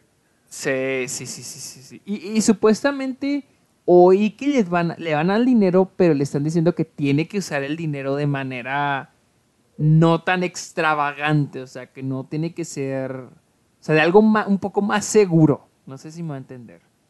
No tiene... eh, Lo que, lo que quieren es de que el dinero sí sean los 200 millones y no terminen usando más. Ah, o sea, no quiere. ¿Por qué? ¿Por qué? Y que, y que, no sé, o sea... O sea, ¿Martin Scorsese es conocido por gastarse el dinero o qué? Pues creo que es de es que hay que recordar que Silence no le fue muy bien en taquilla y esa fue película de Paramount. Creo que fue de Paramount, Silence. Y es por eso que él batalló para The Irishman. Entonces, este Martin Scorsese está buscando hacer Killers of the Flower Moon con, con Paramount, pero Paramount no quería darle los dos y se le hacía muy caro. Sí, se le hacía muy caro el presupuesto. Entonces, tuvieron que agregar a Apple para que dijeran, va, nos, nos Sí, lanzamos". entonces, ajá, Apple va a meterte en lana, va a meter dedito ahí. Entonces, pues a ver, a ver, no sé si ya hay fecha estimada, lo dudo mucho, no, no hay. Es que, fíjate, ahorita lo que estoy leyendo es que está diciendo que, mira, para empezar, Leonardo DiCaprio es alguien que cobra como 20 millones para poder estar en Sí, exactamente. Luego, Robert De Niro. también gana de- dentro de ese rango. Y luego Robert De Niro, que también ponle que pueda ganar unos 15 millones de dólares. O sea, ya con eso tiene, tiene 55 millones. Ya con eso tienes un cuarto del presupuesto. En solamente tres personas en el talento principal. Sí, exacto. Sí, no lo, no lo había pensado, no lo había visto de esa manera. Sí, o sea, si- decimos 200 millones, sí suena como mucho dinero. Se supone que The Irishman costó como 225 millones, más o menos. ¿En serio? Yo pensé que había costado como 140. No, dice, aquí estoy leyendo, de hecho en el artículo dice que no costó 160 como se reportó originalmente, que costó más o menos 225 millones. O sea, sí sale caro, pero me Sí, imagino sí. que mucho de ese presupuesto es por la gente que Martin Scorsese utiliza. Porque ve, o, sea, si él gana 20 millones y Robert De Niro también gana 15 millones, imagínate con The Irishman, alguien como Al Pacino, alguien como Sí, Joe sí. Pesci, ¿cuántos millones nos habrá llevado? Aquí, ya con, ni siquiera sin saber nada todavía de la película, ya se gastaron un, un cuarto del presupuesto solamente contratando a tres personas. Nomás de Leonardo DiCaprio. Sí, pues es maldito Leonardo DiCaprio, con razón le encantan a irse a festejar con modelos, no le cuesta nada. Ya sé, pero pues bueno, o sea, en Martin- es, la, eli- es la elección de Martin Scorsese. Quiere a- Y sería la primera vez de, de Leonardo DiCaprio y Robert De Niro juntos. ¿O hay alguna otra película donde salgan No, juntos? Según yo sería la primera vez, según yo es la primera vez que estos dos se encontrarían. A ver, a ver, a ver, a ver. A ver, a ver. Ah, a ver, vamos a ver. Ah. Sí, mira, además también se supone que también esta de Killers of the Flower Moon también iba a ser 150 millones más o menos, pero que aumentó a 225 millones. No, mira, hay- si hay- ya hay una, si hay una película del que se llama The Boys Life, que es con Leonardo DiCaprio, pero está, está muy chiquito, o sea, es del 93. Y Robert De Niro. Ah, caray. Tobias Y sale Toby Maguire también. Ah, el mejor amigo de Leonardo DiCaprio. El mejor amigo. A ver, a ver. Y, o sea, Leonardo- Robert De Niro. ¿Pero quién interpretará a Robert De Niro? ¿Como que su papá o algo así? Un- No sé, no, no tengo idea, pero sí, salen juntos. Meet Her Gold. Sí, se que tengo. Ah, ok, ok, ok. Sí, se supone que es como el novio de su mamá, quien, eh, digamos que su padrastro, entre. Entre. Eh, comillas, pero. Pues ahí bueno, está. esta vez sí sería ya un, un crossover entre los dos más, más oficial y más grande. No sé, eso suena muy padre. Vamos, vamos a ver qué pasa. Solamente sé que está bien caro y que mugre Leonardo DiCaprio. Yo con hacer una película de Carero. ya me puedo retirar toda la vida. Ya sé. Maldito. Pero bueno, hablando de Maldito. confirmaciones. Se va a Uy, desarrollar no la serie. ya sé, güey. ¿Cuántas veces han Ay. hecho esta cosa? ¿Cuántas Van versiones desarrollar- hay? ¿Cuántas versiones hay de esta madre? Van a desarrollar una serie de La chica del dragón tatuado. Amazon lo va a hacer. Amazon Oh. lo va a hacer. Yo, a ver, mira, ok, Chica de Dragón Tatuado. Tenemos los libros originales. Luego el, el autor Ajá. se nos murió y alguien, le tu- alguien más le tuvo que continuar. Luego tenemos las películas Sí. eh, suecas o de donde sean, las películas europeas. Luego tenemos Sí. la versión del 2009 con Daniel Craig De y David- luego tenemos también una continuación diferente ya con Rooney Mara. Digo, no, no, no con Rooney Mara, con... Ay, ¿Quién fue la nueva? Claire Foy. Ah, fue, sí, ella. Cinco Uf, sí, son- versiones diferentes de la chica del dragón tatuado sexta. y vamos por la sexta. ¡No manchen! Ah, mira, la otra vez vi que un crítico puso, debieron dejar que David Fincher acabara su trilogía. Y te voy a ser honesto, no soy muy fan de la película de David Fincher. Sí, se me hace que tiene buenas intenciones, nomás que no me gusta el final. El final es lo que no me gusta. O sea, siento que No lo he brinca visto, no lo he visto, mucho. no lo he visto, no lo arruines. Ah, ¿no lo has visto? Ok, ok, ok, ok. Todavía no la O sea, veo. digo, siento que sí te gusta, o sea, digo, no se me hace una mala película, pero el final, no el modo en que, o sea, más bien el modo en que llega al final se- es muy repentino, o sea, es, como que ya acaba la película. Y este, pero sí era como para que siguieran con esas películas. sí era Pero como ¿por qué dices que no lo dejaron terminar? ¿Qué es lo que ocurrió? No sé, honestamente no sé, pero sí vi que no lo vean, no sé cuál fue el problema de... Porque creo que es de Sony. Ahora, yo no sé... Yo no sé... A ver, estoy buscando. Yo no sé... La, la película para, es del 2011, creo.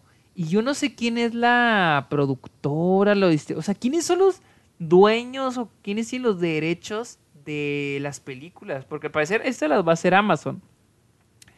Pero la película sí es de Sony, es de Columbia Pictures, la de David Fincher. Entonces yo no sé quién es. Pues el dueño de los de. ¿Quién tiene la propiedad de las películas. De los derechos de autor de, de, de las novelas. Ajá. Ajá, exacto. O sea, ¿quién, quién tiene los derechos? Yo no sé cómo. Como por ejemplo, pues, Harry Potter la distribuye Warner. O sea, ¿quién distribuye? ¿Quién tiene los derechos de la distribución de estas películas, de estos Sí, libros? siento que es como la familia de Michael Jackson con su música, que la familia de Michael Jackson sale en todo, digo, que la música de Michael Jackson sale en todos lados y que la familia está más que gustosa de vender los derechos. Siento que es lo mismo aquí. Esta Lisa Lander sale en cualquier proyecto que cualquier persona diga. Ya tuvo como tres estudios o cuatro estudios diferentes. ¿Cuál? ¿Qué? ¿El, el Lisa Lander? el- la, la chica del dragón tatuado? Ah, ok, ok, ok. Sí, sí, sí, sí. O sea, ya tuvo varios. O sea, es que no sé. No es como los Tolkien. Por ejemplo, los Tolkien son bien exigentes. Son súper exigentes con Warner. De hecho, no Aquí quieren a siento que lo Warner. contrario, ya. que es como que sí, cualquiera sígale, sígale. Que, que todo el mundo ha hecho su propia versión de la chica del dragón tatuado, menos el autor original que se murió y ni siquiera la pudo Ya sé que se murió, Siento que no pudo acabarlo. Su propia versión. Sí, pobre Ay, tipo, sí, se está no re- sé qué- apuesto que se está revolviendo en su No sé tumba. qué, To- qué, todas qué las- han planen hecho con que- esto. Sí, no, no, ni idea, no, idea no, no tengo ni idea de por qué es tan, tan interesante el personaje de Lisa Lander. O sea, obviamente sí lo sé y, y es un muy buen personaje, pero no sé qué es lo que tiene que la quieren traer una y otra y otra y otra vez para hacer cosas que no son tan Eh. buenas. Como la chica de, de Spiderweb, la última película que salió de Rooney Mara, terrible película. Así que Eso no te iba a preguntar. más interés muy- de seguir reviviendo el personaje.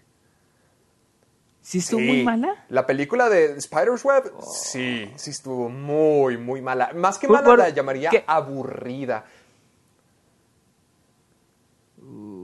¿Por qué? Ah, Es que lo que yo recuerdo es que te trataban de dar. Tratan de hacer lucir como. Es que Lisbeth es una hacker, para empezar, es una hacker. Entonces, Para para- no, que- no que eso sea aburrido, o sea, el personaje de ella es muy interesante porque está como que muy lastimada y muy dañada y además tiene una personalidad muy padre, quiere ayuda a la, a la manera a la gente de una manera agria, pero usualmente o al menos en la película que me tocó a mí ver se apoya de muchos personajes externos para poder a cumplir, digamos que sus metas. Digamos que el elenco con el que le toca participar a Lisbeth siempre también tiene que ser igual de importante o igual de interesante, pero no lo lograron, al menos con esta película no lo hicieron. A Lisbeth, Ronnie Mara, ya está, no, Claire Foy como Lisbeth Solander está bien, pero lo demás, uy, ni les importó, lo demás era genérico. Y no, no, simplemente no iban a nada. Parecía película de acción genérica de Sony, en lugar de Sí, de aprovechar hecho, al sí. personaje en sí. Entonces por eso no me gustó. Sí, sí, sí notaba eso, o sea, sí notaba que, que sí, porque no me acuerdo dónde pasaban un chorro, cuando iba al cine pasaban un chorro el tráiler, pero un chorro, un chorro, un chorro, y sí se, sí se notaba que era película genérica de, de acción, Mucho, de se notaba un montón. Sí, o sea, tratan de mantener como que lo del ha- de hackear es súper cool.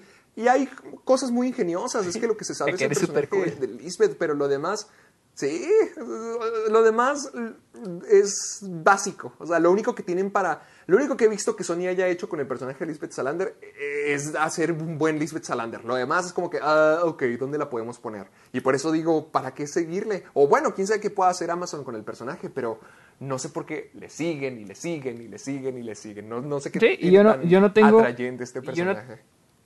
Yo no tengo ni idea cómo Amazon terminó con el con los derechos de distribución, pero bueno, ahora Amazon ya tiene los derechos para Oh. distribuir La chica el dragón tatuado. Pues nosotros que tenemos Prime, ahí vamos a estar checándolo. Ya que nosotros siempre estamos hablando de Prime, ahí, ahí- ahí vemos. Ahí vemos en unos añitos cuando ya salga la serie. Escucharán de nosotros nuevamente. Así es. Pero bueno, hablando de películas nuevas, se confirma que Ryan Gosling va a ser el hombre lobo en la siguiente El hombre lobo. Tú ahorita que te dije me dijiste que estás emocionado por eso. Ok, sí estás emocionado. Sí, yo estoy eso. muy emocionado. Cada vez que mencionen monstruos de terror clásico, yo me emociono mucho, mucho, mucho. Me encanta que los traigan de regreso. Y no, no sé quién iba a ser el, el, el hombre lobo original en, en la- en el universo de monstruos. ¿No te acuerdas quién era? Mm, ni idea. No, no, no. No, no tengo ni idea. Javier Bardem Sí, era de hecho, Frankenstein. Johnny Depp era el hombre invisible. ¿Cómo, cómo? Eh, estoy, estoy viendo, pero no, no, no. O no lo No, tenían, no sé, porque no sé, hasta no esta sé. Emily Blunt iba a ser la novia de Frankenstein, Tom Cruise era la momia, tenían a todo... Ah, bueno, pues supongo que todavía no lo tenían. Pero mi pregunta con esto es, ¿va a ser dentro del universo o va a ser su propia película independiente, como lo que pasó con El Hombre Invisible? Yo creo que se van a ir por lo del hombre invisible. Yo pienso que va a ser. Eso. Yo, yo pienso, o sea, yo pienso, yo pienso, yo pienso, es mi corazonada, es lo que yo pienso. No tengo idea de. O sea, porque va a ser de Bloomhouse. Entonces, a ver. Yo lo, lo que estoy viendo en el artículo es que dice que, que bueno, la fuente de, de información de donde salió todo esto dice que Ryan Gosling podría estar interpretando a un, ¿cómo se, cómo? Un A reportero. un reportero, a los que salen en, sí, un reportero al estilo Loret de Mola o al estilo, este, ay, ¿cómo se llama? El Juay de Rito se me fue, Jo- Joaquín López Dóriga. Es como si Joaquín De hecho, López no. Dóriga se convirtiera De hecho, en el... No, no, de hecho lo describen más como un reportero que está en el campo, como en Nightcrawler. Aquí lo ponen más como en Nightcrawler. Sí. Uh, ok. Un poco Ah, así, más- ajá, es digo, que- más en el- Que le siguen emocionado. Es que eh, me, gusta mucho cómo suena esto. Siento, me, me- simplemente me emociona porque es monstruos, es Ryan Gosling, que es un actor que me gusta muchísimo. Y además, si están siguiendo la nueva ruta como la del hombre invisible, no hay forma en que esto no me guste. Y además, sí, se lo, ya se lo están eh, visionando como si fuera al estilo de Nightcrawler. Siento que esto va a salir muy bien. Esto es la Estos son los remakes que sí me gustaría ver. Porque son películas viejísimas que, los, que creo que los monstruos o lo que representan son algo que se puede adaptar muy bien a la, a la modernidad, sobre todo porque ya me ha tocado ver algunas cuantas películas de monstruos. Vi Frankenstein y vi El hombre invisible de 31 y 33. Y son películas muy padres, pero son películas que también te puedes reír muchísimo y te puedes burlar, porque literalmente la película de Frankenstein termina con un chiste. O en la película de Frankenstein puedes ver cómo el monstruo levanta al doctor y lo lanza a un molino para que se golpee con un aspa y se ve como si fuera un muñeco golpeándose con un aspa. Y en ese entonces era lo mejor del universo. La gente decía, oh, por Dios, qué terror. Entonces sí siento que los monstruos... Cuando vi esas películas, haciendo referencia a lo que dijiste hace tiempo de que si una película envejece, yo siento que siempre se mantiene el legado de decir, ah, esa película estuvo muy buena. Pero sí hay cosas que puedes decir como de a- ahorita mismo, wow, eso sí se ve mal. O wow, no puedo, e- eso es cosa de su época. Entonces yo siento que los, estos personajes pueden regresar a, al- a la actualidad y ser todavía mejores, todavía representar una fase más profunda de la humanidad y de nuestros problemas, porque desde el, desde el comienzo eso era lo que siempre significaban, era el hombre invisible. El hombre invisible no era malo, sino que era un hombre, digamos que mal guiado y además que se había vuelto loco por razones de amor y porque quería controlar el mundo por amor. Y también Frankenstein es digamos que un, un enfrentamiento de la humanidad con nuestra muerte, con el final y cómo lo podríamos escapar. Entonces son cosas que siempre han estado ahí más allá de ser solamente "Ay, un monstruo que caza o mata o asusta. No, siempre han tenido algo de humanidad de- dentro de ellos, algo, algo humano. Entonces, ahorita, donde las películas de terror se han convertido cada vez más en hablar de cosas sociales o algún fragmento negativo de nuestra personalidad o que se comparte entre, entre la sociedad, yo siento que ahorita los monstruos sí quedan muy bien. Y si es Ryan Gosling detrás de ese hombre lobo, perfecto. Se nota que estás súper emocionado. Es que me gustan mucho los monstruos clásicos, me gustan mucho.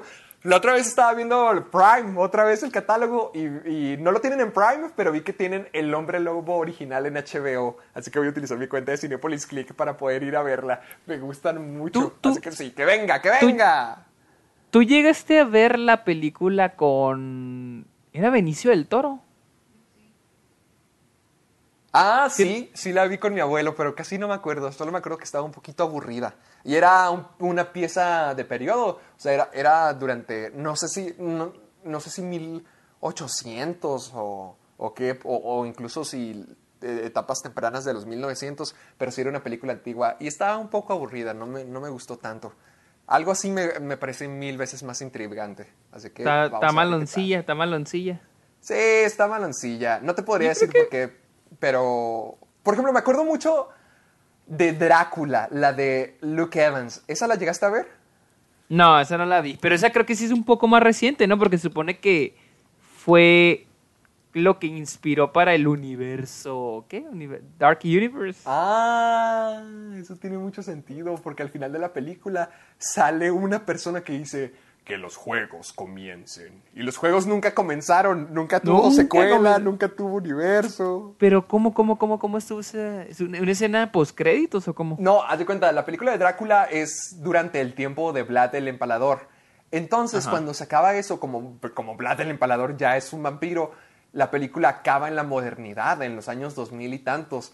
Entonces, ves que una, uno de los malos de la época sobrevive y también está en, el- en los 2000 y está vigilando y está buscando a Drácula y cuando lo encuentra es como, "Ja, que los juegos comiencen. O sea, iba a, salir, acaba en esa frase, iban a sacar no sé si una secuela o si el universo original de monstruos iba a incluir esa versión de Drácula, pero los juegos nunca comenzaron, nunca le, nunca le continuaron con esa cochinada y ya, ya se anunció el, el de monstruos, el universo oscuro, pero también eso se canceló. Así que yo, con todas las veces que han intentado hacer el universo, con todas las veces que han tratado de modernizar a los monstruos, yo siento que la ruta pequeña, la ruta más individual y más íntima, siempre ha sido la que funciona mejor. El hombre invisible lo demostró y este Ryan Gosling como el, como el hombre lobo me emociona bastante. Siento que van a continuar por el buen camino. Pues bueno, pero ¿qué tal si te digo que también está confirmada ya la secuela de Sonic? Sonic, ¡Oh! Sonic acaba de confirmar Sonic 2. ¿Cómo, cómo la ves? ¿Qué ya no, no puedo esperar para que no la veas y yo te la tenga que contar. Uy, espero ese programa con ansias. Yo estoy feliz. No puedo decir que esto sea algo malo. Yo, di- yo en la, pel- en la primera película, mi problema es que estaban demasiado apegados con el mundo real, que no dejaban que Sonic fuera Sonic. Sonic salió muy bien en la película, el personaje salió bien y era muy entrañable, pero se sentía igual que los pitufos, se sentía igual que Hop, se sentía igual de esas películas de que viajan a un portal y ya de la nada están en el mundo real y ya es el personaje de caricatura interactuando con nuestro mundo de siempre. Y eso siempre es bien aburrido. Entonces con Sonic 2 yo creo, por la forma en que terminó, no sé si te acuerdes, pero al final de la película sale Tails. y Sí, sí me acuerdo. de Sonic. Sí me acuerdo del, oh, de ese, sí me acuerdo del episodio del Club de las Amargadas. Qué bueno que te acuerdas. Entonces Sonic viene, digo, Tails viene también en camino, entonces van a aumentar más la, la mitología de Sonic o el mundo de Sonic, que es el gran problema de la primera película para mí. Entonces si confirmaron una secuela, con, que no me sorprende, de hecho estaba esperando que la confirmaran por el enorme éxito que fue, yo estoy bien con esto. Siento que pueden hacer algo mejor. Porque la película de Sonic eh, es mala, pero no es no es cancerígena, no la sufrí, no, no se me están saliendo los ojos al verla. Yo quiero ver más de Jim Carrey como Eggman y sobre todo ahorita que podría empujar la locura del personaje aún más, que vienen más personajes del mundo de Sonic. Si dejan eso aparte y se aprenden, aprenden de sus errores y se enfocan en lo que sí hicieron bien, como Sonic, como Eggman, y dejan aparte a los personajes reales de carne y hueso, Uf, yo creo que ahora sí ya podríamos tener una buena película de videojuegos. No me voy a- no me enojo por esto, que salga la segunda película de Sonic. Tengo más confianza en eso que en la original. Mm, pues bueno, si, si te oyes contento. Pensé que ibas a verte al revés. Yo pensé que no querías una secuela. No, no, no, ni que fuera tú, ni que fuera tú. Yo sí quiero ver esto. Yo todavía le puedo dar un intento más. E- O sea, es que- tuviste un hilo, tuviste un hilo de esperanza al final de la Sí, secuela. vi Digo, del es final que de la no, no solo al final, durante la película vi potencial. Habían cosas muy padres toda la película. Era que regresaban a, ay, como James Mas Marston y, y, a su novia, lo que siempre bajaba la película, lo que no la dejaba fluir. Pero si ya terminaron con esa historia, si no los hacen regresar, pueden hacer una, pueden dar una ex- excusa chafa y decir, ah, no, nosotros ya tenemos un hijo o ya tenemos una familia, nosotros nos tenemos que quedar en casa, Sonic, tú ve a salvar el mundo del doctor Huevo. Con eso, con eso ya no tendrían que dar ninguna otra explicación para que Sonic fuera Sonic y le se diera rienda suelta y pudieran tener la película que Sonic debió de haber sido desde un comienzo. Yo siento que esta es la oportunidad para así hacer la buena película de Sonic. Bueno, pues al parecer Héctor tiene esperanza en esa película. Uh, esperemos que unos dos años para ver si sus esperanzas se cumplen. Bueno, pero vamos a la última noticia, porque ya ca- ¿cuánto llevamos? Ya perdí el tiempo, casi hora y media. Hora y media. Una hora y media, yo, yo siento que quedó bien. De hecho, ya podemos. te- ya es que ahorita, antes de comenzar el programa, no sabíamos de cuál iba a ser nuestro tema. Yo creo que quedamos excelente. Así que vamos al último tema, a la última Dale. noticia. Pues ya esta semana se estrenó HBO Max en, aquí en Estados Unidos y no lo contraté, pero sí pude normal. entrar, sí pude entrar a ver el catálogo que tiene y sí tengo algunas opiniones sobre, sobre la catálogo que tiene. Mira. A ver, ¿tú qué opinas? Ah, el catálogo sí está muy bueno. Sí está bastante bueno. Mira, aquí tengo la aplicación porque pueden... Bueno, no sé si está en la aplicación, en- creo que no está en México, pero aquí la pude descargar. ¿qué- Porque de hecho yo tenía HBO, yo tenía HBO Now y cuando la actualicé se convirtió en HBO Max. Entonces no tuve que cambiarme de tienda a, a México, digo a Estados Unidos. Y aquí tengo, aquí, mira, yo he oído varias críticas a la plataforma de varios críticos. ¿Por qué? Mm. ¿Qué es lo que dicen? Mira, el problema es que dicen que tienen un desmadre con la plataforma a la hora de mostrarte el contenido. Por ejemplo, Ah, no, nomás para agregar a lo que dijiste, no, no se puede meter en, en México, no está disponible. Sí, no, no, no, no, no está disponible. Y este, eh, dicen que el problema con la plataforma es de que tú entras y lo primero que ves es Friends, The Big Bang Theory, Ah. Ricky Morty y Harry Potter. Es lo, es lo primero que ves, es lo primero que te presentan, ¿sí? Ajá. Para decirte, mira, tenemos esto que te gusta, ¿sí? Dicen que el siguiente problema es de que el error número uno de HBO Max es que no están haciendo lo que hace Netflix. Porque es, quieren, te están mostrando lo que ya es popular, pero no te están mostrando cosas nuevas. Eh, te digo, por ejemplo... Ah, ok, que nomás siguen fomentando lo que ya todo al, al mundo le gusta. Exactamente. Por ejemplo, Mm. tienen, un, tienen un contenido cabroncísimo de películas. O sea, tienen un chingo de películas de Criterion. Porque ellos tienen este Turner Entertainment, que es TCM. Y este. Pero no lo promocionan. O sea.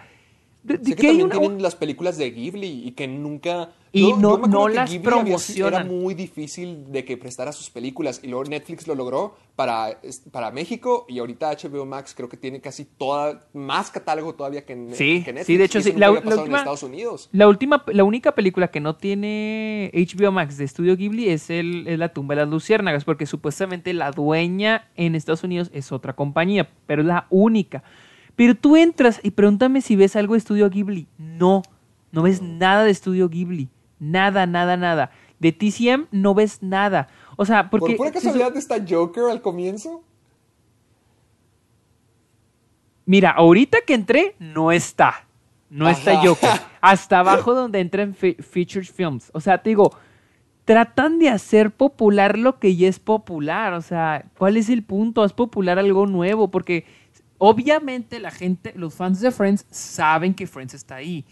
Los fans de Ricky Morty saben que Adult Swim está ahí. Los fans de The Big Bang Theory saben que ya está ahí.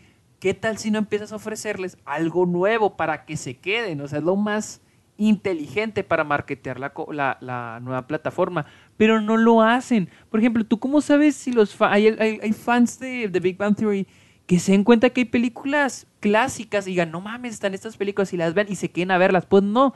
Ahora, uh, algo que se me hizo una pinche falta de respeto, así, una falta de respeto es de A que ver. todo lo de HBO, todo lo de HBO está hasta casi a mero abajo. Todo lo de Ah, a ti te HBO. pega personalmente por Los Sopranos, no me mientas. No, no, no, no. No, es que está Watchmen, Game of Thrones, Sex and the City, Los Sopranos, Westworld. O sea, series que son consideradas lo mejor, las mejores series de todos los tiempos. Las dejaron hasta mero abajo. Estudio Ghibli está bien súper abajo. O sea. ¿por qué? ¿Me entiendes? O sea, los block- franquicias blockbuster, Lord of the Rings, Alien, Duro de Matar, Tiburón, Harry Potter, eh, American Pie, Annabelle, Godzilla, están hasta mero, hasta mero abajo. ¿Me entiendes? O sea, no tratan de, de darte... No tratan de ofrecerte más de lo que tienen, te tratan de ofrecer lo que ya es popular. O sea, eh, a mero arriba, pues sí. Aquí está The Big Bang Theory y Friends. Típico, o sea, típico. Ah, y luego aquí dice Friends. The wait is over. La espera se acabó. O sea, ¿me, me entiendes? O sea, tratan de venderte lo que, lo que te dice. Mira, aquí lo tenemos. Dicen, dicen, ese es un problema. Porque el potencial, porque dicen, la neta, HBO Max tiene el potencial cabrón para desbancar a, a- ¿cómo se llama? A Netflix. Netflix y, y Disney. Sí.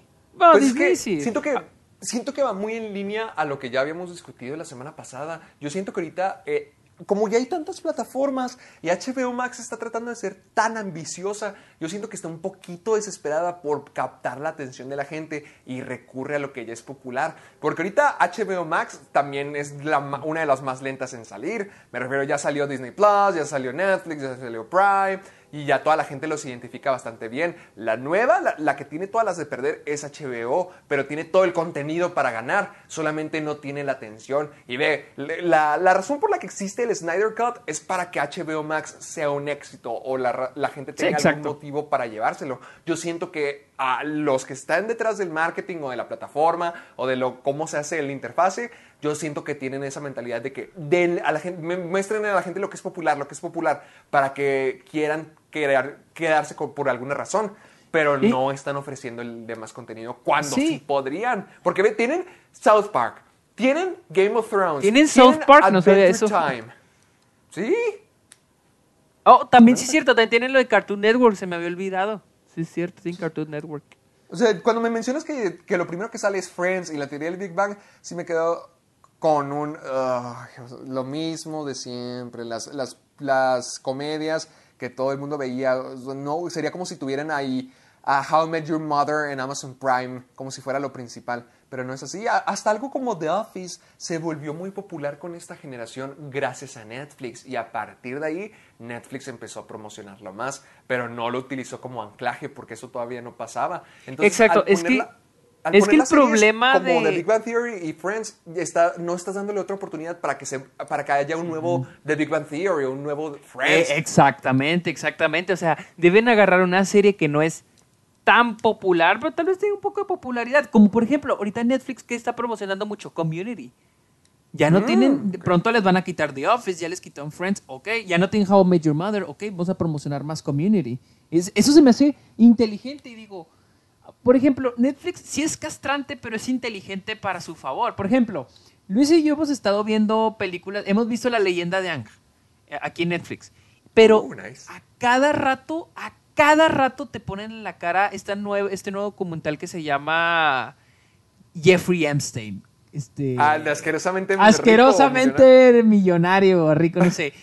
A Siempre cada que ratito le pienso en Jeffrey. Epstein, pienso en ti cuando me contaste la historia en Nueva York. O sea, sí, te lo, te lo ponen, o sea, cada rato, cada rato. Y luego en una decimos, no mames, es número uno en Estados Unidos. Pero te dijimos, pues sí, si te lo están poniendo en tu cara cada rato, cada rato, velo, velo, velo, velo, pues la gente lo va a ver. O sea, por eso es número uno, porque pues me la pasan promocionándolo. Y digo, es castroso, pero es bueno a, a favor de Netflix. HBO Max, si las quiere de ganar, porque las tiene, la neta, las tiene de ganar. Pues a que haga eso. Por ejemplo, Netflix me di cuenta. Porque cuando tú dejas Netflix sin usar, te das cuenta que se ponen como wallpapers de películas Ah, originales sí, de sí, Netflix. del- de la serie, sí. Ajá. Bueno, me he estado dando cuenta que ahora Netflix está promocionando películas que no son originales de Netflix. Antes nomás ponía, me daba cuenta que nomás ponía sus originales, ¿no? Y ahora no, o sea, está poniendo, por ejemplo, vi uno de Back to the Future, vi uno de Trumbo, o sea, ya Ah, promocionan. yo no tengo de esos. las mías siempre son. En México siempre es algo original de Netflix. Siempre. Pues acá ya las están mezclando, ponen, ponen de, de varias.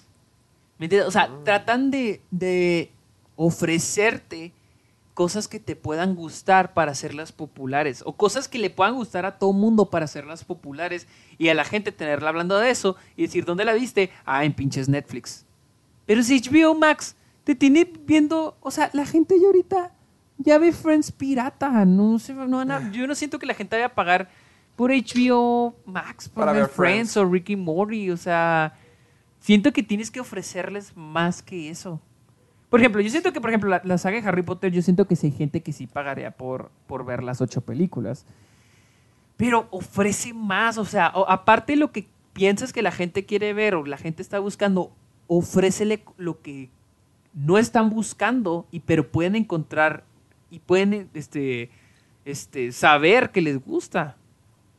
Pero pues no, HBO Max a huevo quiere promocionar la teoría del Big Bang y Friends y... Eh, Bueno, te yo- dije, yo y siento Ricky que Morty. es por desesperación. Yo siento que es porque tratan de engancharse de lo que ya es popular para poder alcanzar. Bueno, eh, como siempre lo ha hecho Warner con las franquicias o con lo que se Ay, sí, popular. cierto, ahora que lo dices.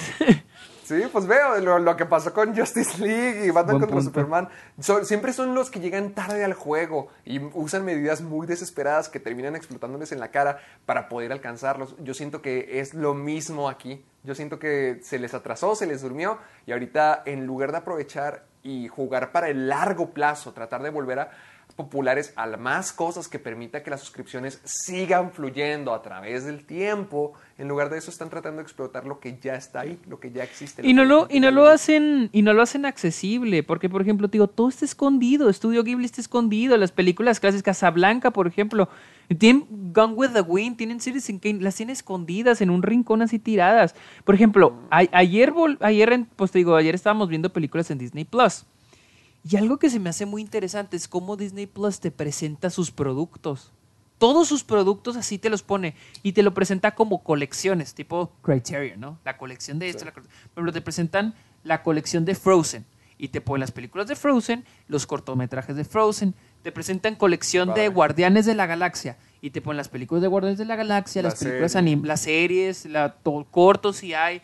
Ahora te ponen, por ejemplo, colección Toy Story, las películas de Toy Story, cortos de Toy Story, la colección Piratas del Caribe, las películas de Piratas del Caribe. Entonces, por, ah, y lo hicieron algo muy padre con los Simpsons. Se me hizo muy padre que Uh, pusieron colección, por ejemplo, ponen colección de los Simpsons, deportes y todos los capítulos que tengan que ver con deportes. Colección de los Simpsons, ¡Ah! cocina y todos los episodios que tengan que ver con cocina. Colección ¡Qué de los! Simpsons, este, viajes. Todos los episodios donde viajan los Simpsons. Se me hizo que, que- o sea, qué chingón. O sea, si quieres ver como, como no sé, cuando las películas, cuando en la tele pasaban, por ejemplo, el Día de las Madres, la otra vez que estaba en Delicias, estaban pasando en Universal un especial del Día de las Madres y pasaban la ley y el orden y pasaban episodios que tuvieran que ver con mamás.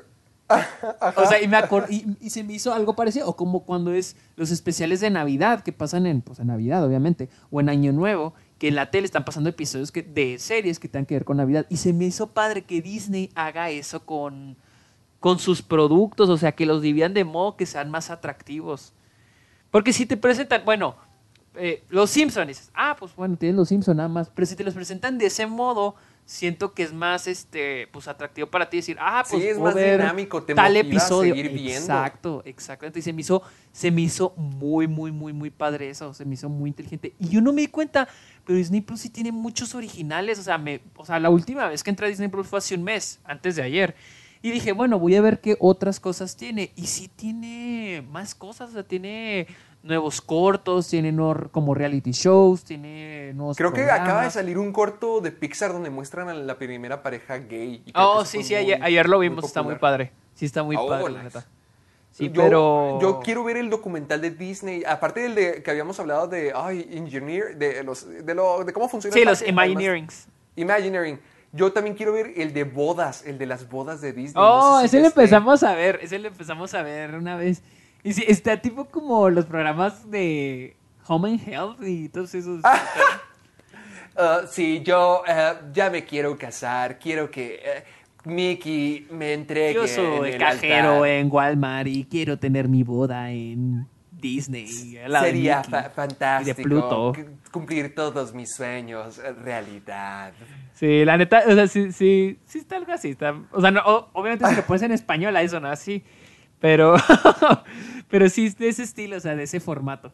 Y si, y si esperas algo así, o sea, te lo dan, o sea, siento que Disney Plus como que saben que tienen una desventaja al lado de Netflix o HBO Max al no presentar películas R o para adultos to- y que su plataforma es solo Disney y poquito de Fox. Por ejemplo, ayer vi que tenían Fantastic Mr. Fox. Pero siento que sí saben utilizar lo que tienen. La neta, sí saben utilizar lo que, pues, su producto. Y sí lo saben promocionar.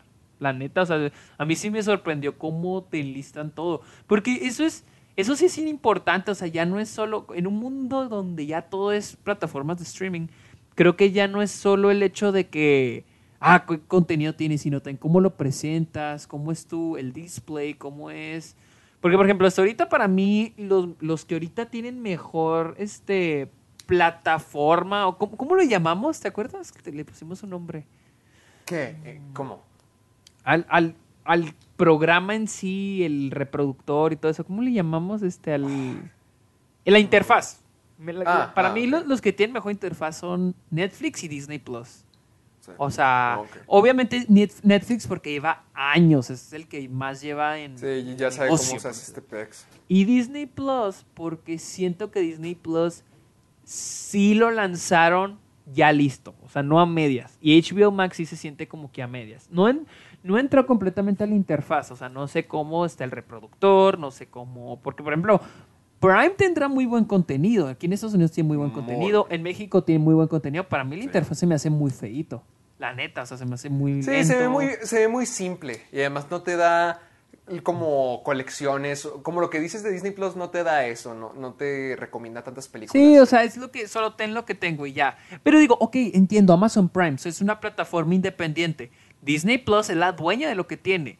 Eh, Netflix ya se está haciendo dueña de lo que tiene. Y HBO Max, pues se supone que es dueña casi la mayoría de lo que tiene. Entonces, pues, trata bonito lo que tienes.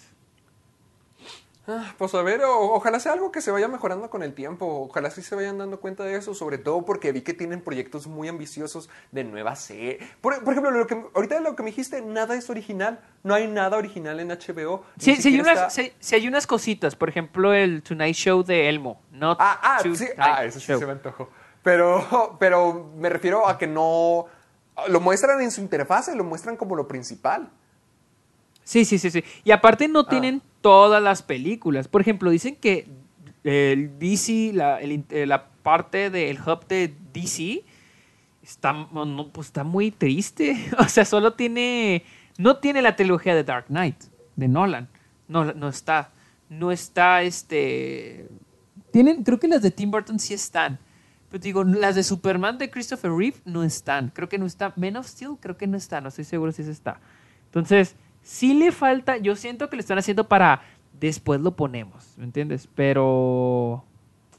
Pero pues órale, apúrele. Por ejemplo, mira, aquí estoy viendo lo que es.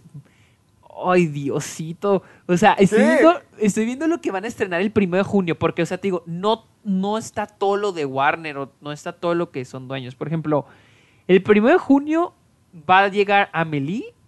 Va a llegar. Sí, literal, así lo que estoy viendo.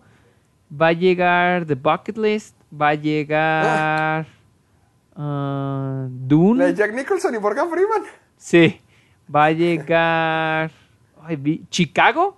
Va a llegar Chicago. ¿Eh? Ahí está. Bridget Jones. Va a llegar toda la saga del destino, destino final. Va a llegar Full Metal Jacket. Los Goonies. ah, Hannah. Ah, todo de Pero te dicen que va a tardar un mes en llegar. No, hasta el primero de junio. Eso es mañana. Ah, mañana, mañana. Sí, el gigante de acero. O sea, igual que Netflix, ¿no? Que a ver qué van a agregar el siguiente, el siguiente mes. Mystic, Mystic River, ah, Patch Adams. mm, o sea, te digo, y eso solo es el 1 de junio. También creo que va a llegar Titanic. O sea, sí. O sea, a- Ad Astra ya la van a poner el 6 de junio. O sea, o sea, te digo, sí tienen muy buen contenido. Muy, muy buen contenido, pero pues necesitan saber manejarlo, saber cómo, cómo bueno, First Man va a llegar también. Sí me pregunto cómo le harán con las nuevas películas que vayan saliendo, porque ayer me fijé que Netflix ya tiene The Gentleman, la nueva película de este... Oh, sí, sí, vi, sí, cierto. Cuando estuve en México la pusieron. De hecho, uno de los días fue cuando la estrenaron en Netflix. Yo no Yo sabía. y, y esa, esa se me antoja mucho de ver porque se me, me- se me pasó. Pero esa salió cuando la cuarentena apenas estaba em- empezando. Entonces, ¿qué? Tardaron dos meses en tener... Dos, tres meses en tenerla en su catálogo. De Yo hecho, me poquito más, porque- ¿Qué van a hacer Warner con eso? Creo que The Gentleman aquí llegó como en enero. The Gentleman, creo, creo, creo, creo, no estoy seguro. Porque sí me acuerdo que, sí, el 24 de enero llegó.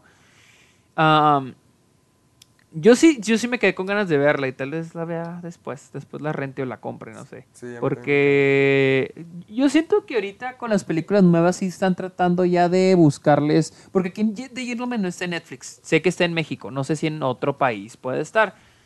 Eh, y no sé, este, yo siento que sí están buscando distribución internacional y más con lo de la pandemia, siento que ya están buscando una distribución rápida.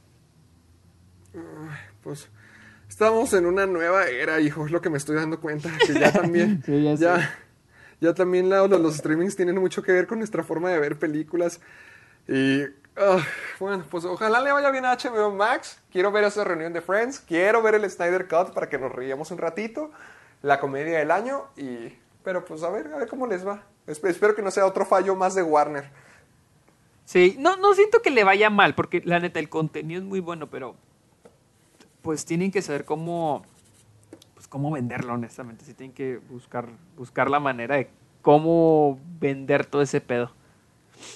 Muy bien, amiguito. Creo que hasta ahí llegamos por esta semana. Sí. ¿Dónde te seguimos? Estoy en Twitter e Instagram como arroba el Sergio Muñoz y nada más. ¿Tú dónde, dónde, te, Ah. dónde te podemos seguir? Nada más. Eh, a mí me pueden encontrar en YouTube como Caja de Películas, en Twitter y Facebook como Caja de Películas y en Instagram como Soy Héctor Portillo. Y nada más. y nada más.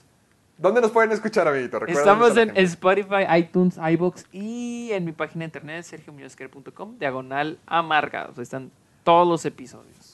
Ya lo saben, para que vayan, se los descarguen y nos escuchen. Hemos hecho, eh, durante esta cuarentena hemos hecho muchos episodios especiales de temas en específico que nunca tienen, que no tienen que ser noticias específicamente, que ustedes pueden ver una y otra y otra y otra vez. Para que ahorita ya mencionamos Sonic 2, vayan a ver el episodio donde le comento, a- a- donde le cuento toda la película de Sonic a Sergio. Descárguenselo, Uh, sí. es- Está muy buena esa. Escúchenlo ahora que ya se está medio acabando la cuarentena, que ya les está valiendo queso a algunos. Ojalá no fuera así, pero cuando salgan a caminar, cuando estén paseando sus perros, cuando tengan los pulmones llenos de basura, escuchen el Club de los Amargados para que las orejas también estén bien llenas de porquería. Así es. Así que creo que ya. Ya es todo por ¿Es hoy. Ah, y utilicen el hashtag, no se les olvide el hashtag Soy Amargado cada vez que nos quieran compartir algo, un meme, un video, una noticia, una sugerencia, una recomendación, una pregunta. Utilicen el hashtag Soy Amargado para que Sergio y yo las podamos encontrar y los, los podamos compartir. Ahora sí, amiguito, creo que ya fue todo. Sí, yo creo que ya, ya estuvo, ya estuvo. Excelente. Entonces nos vemos la próxima semana. Bye. Bye.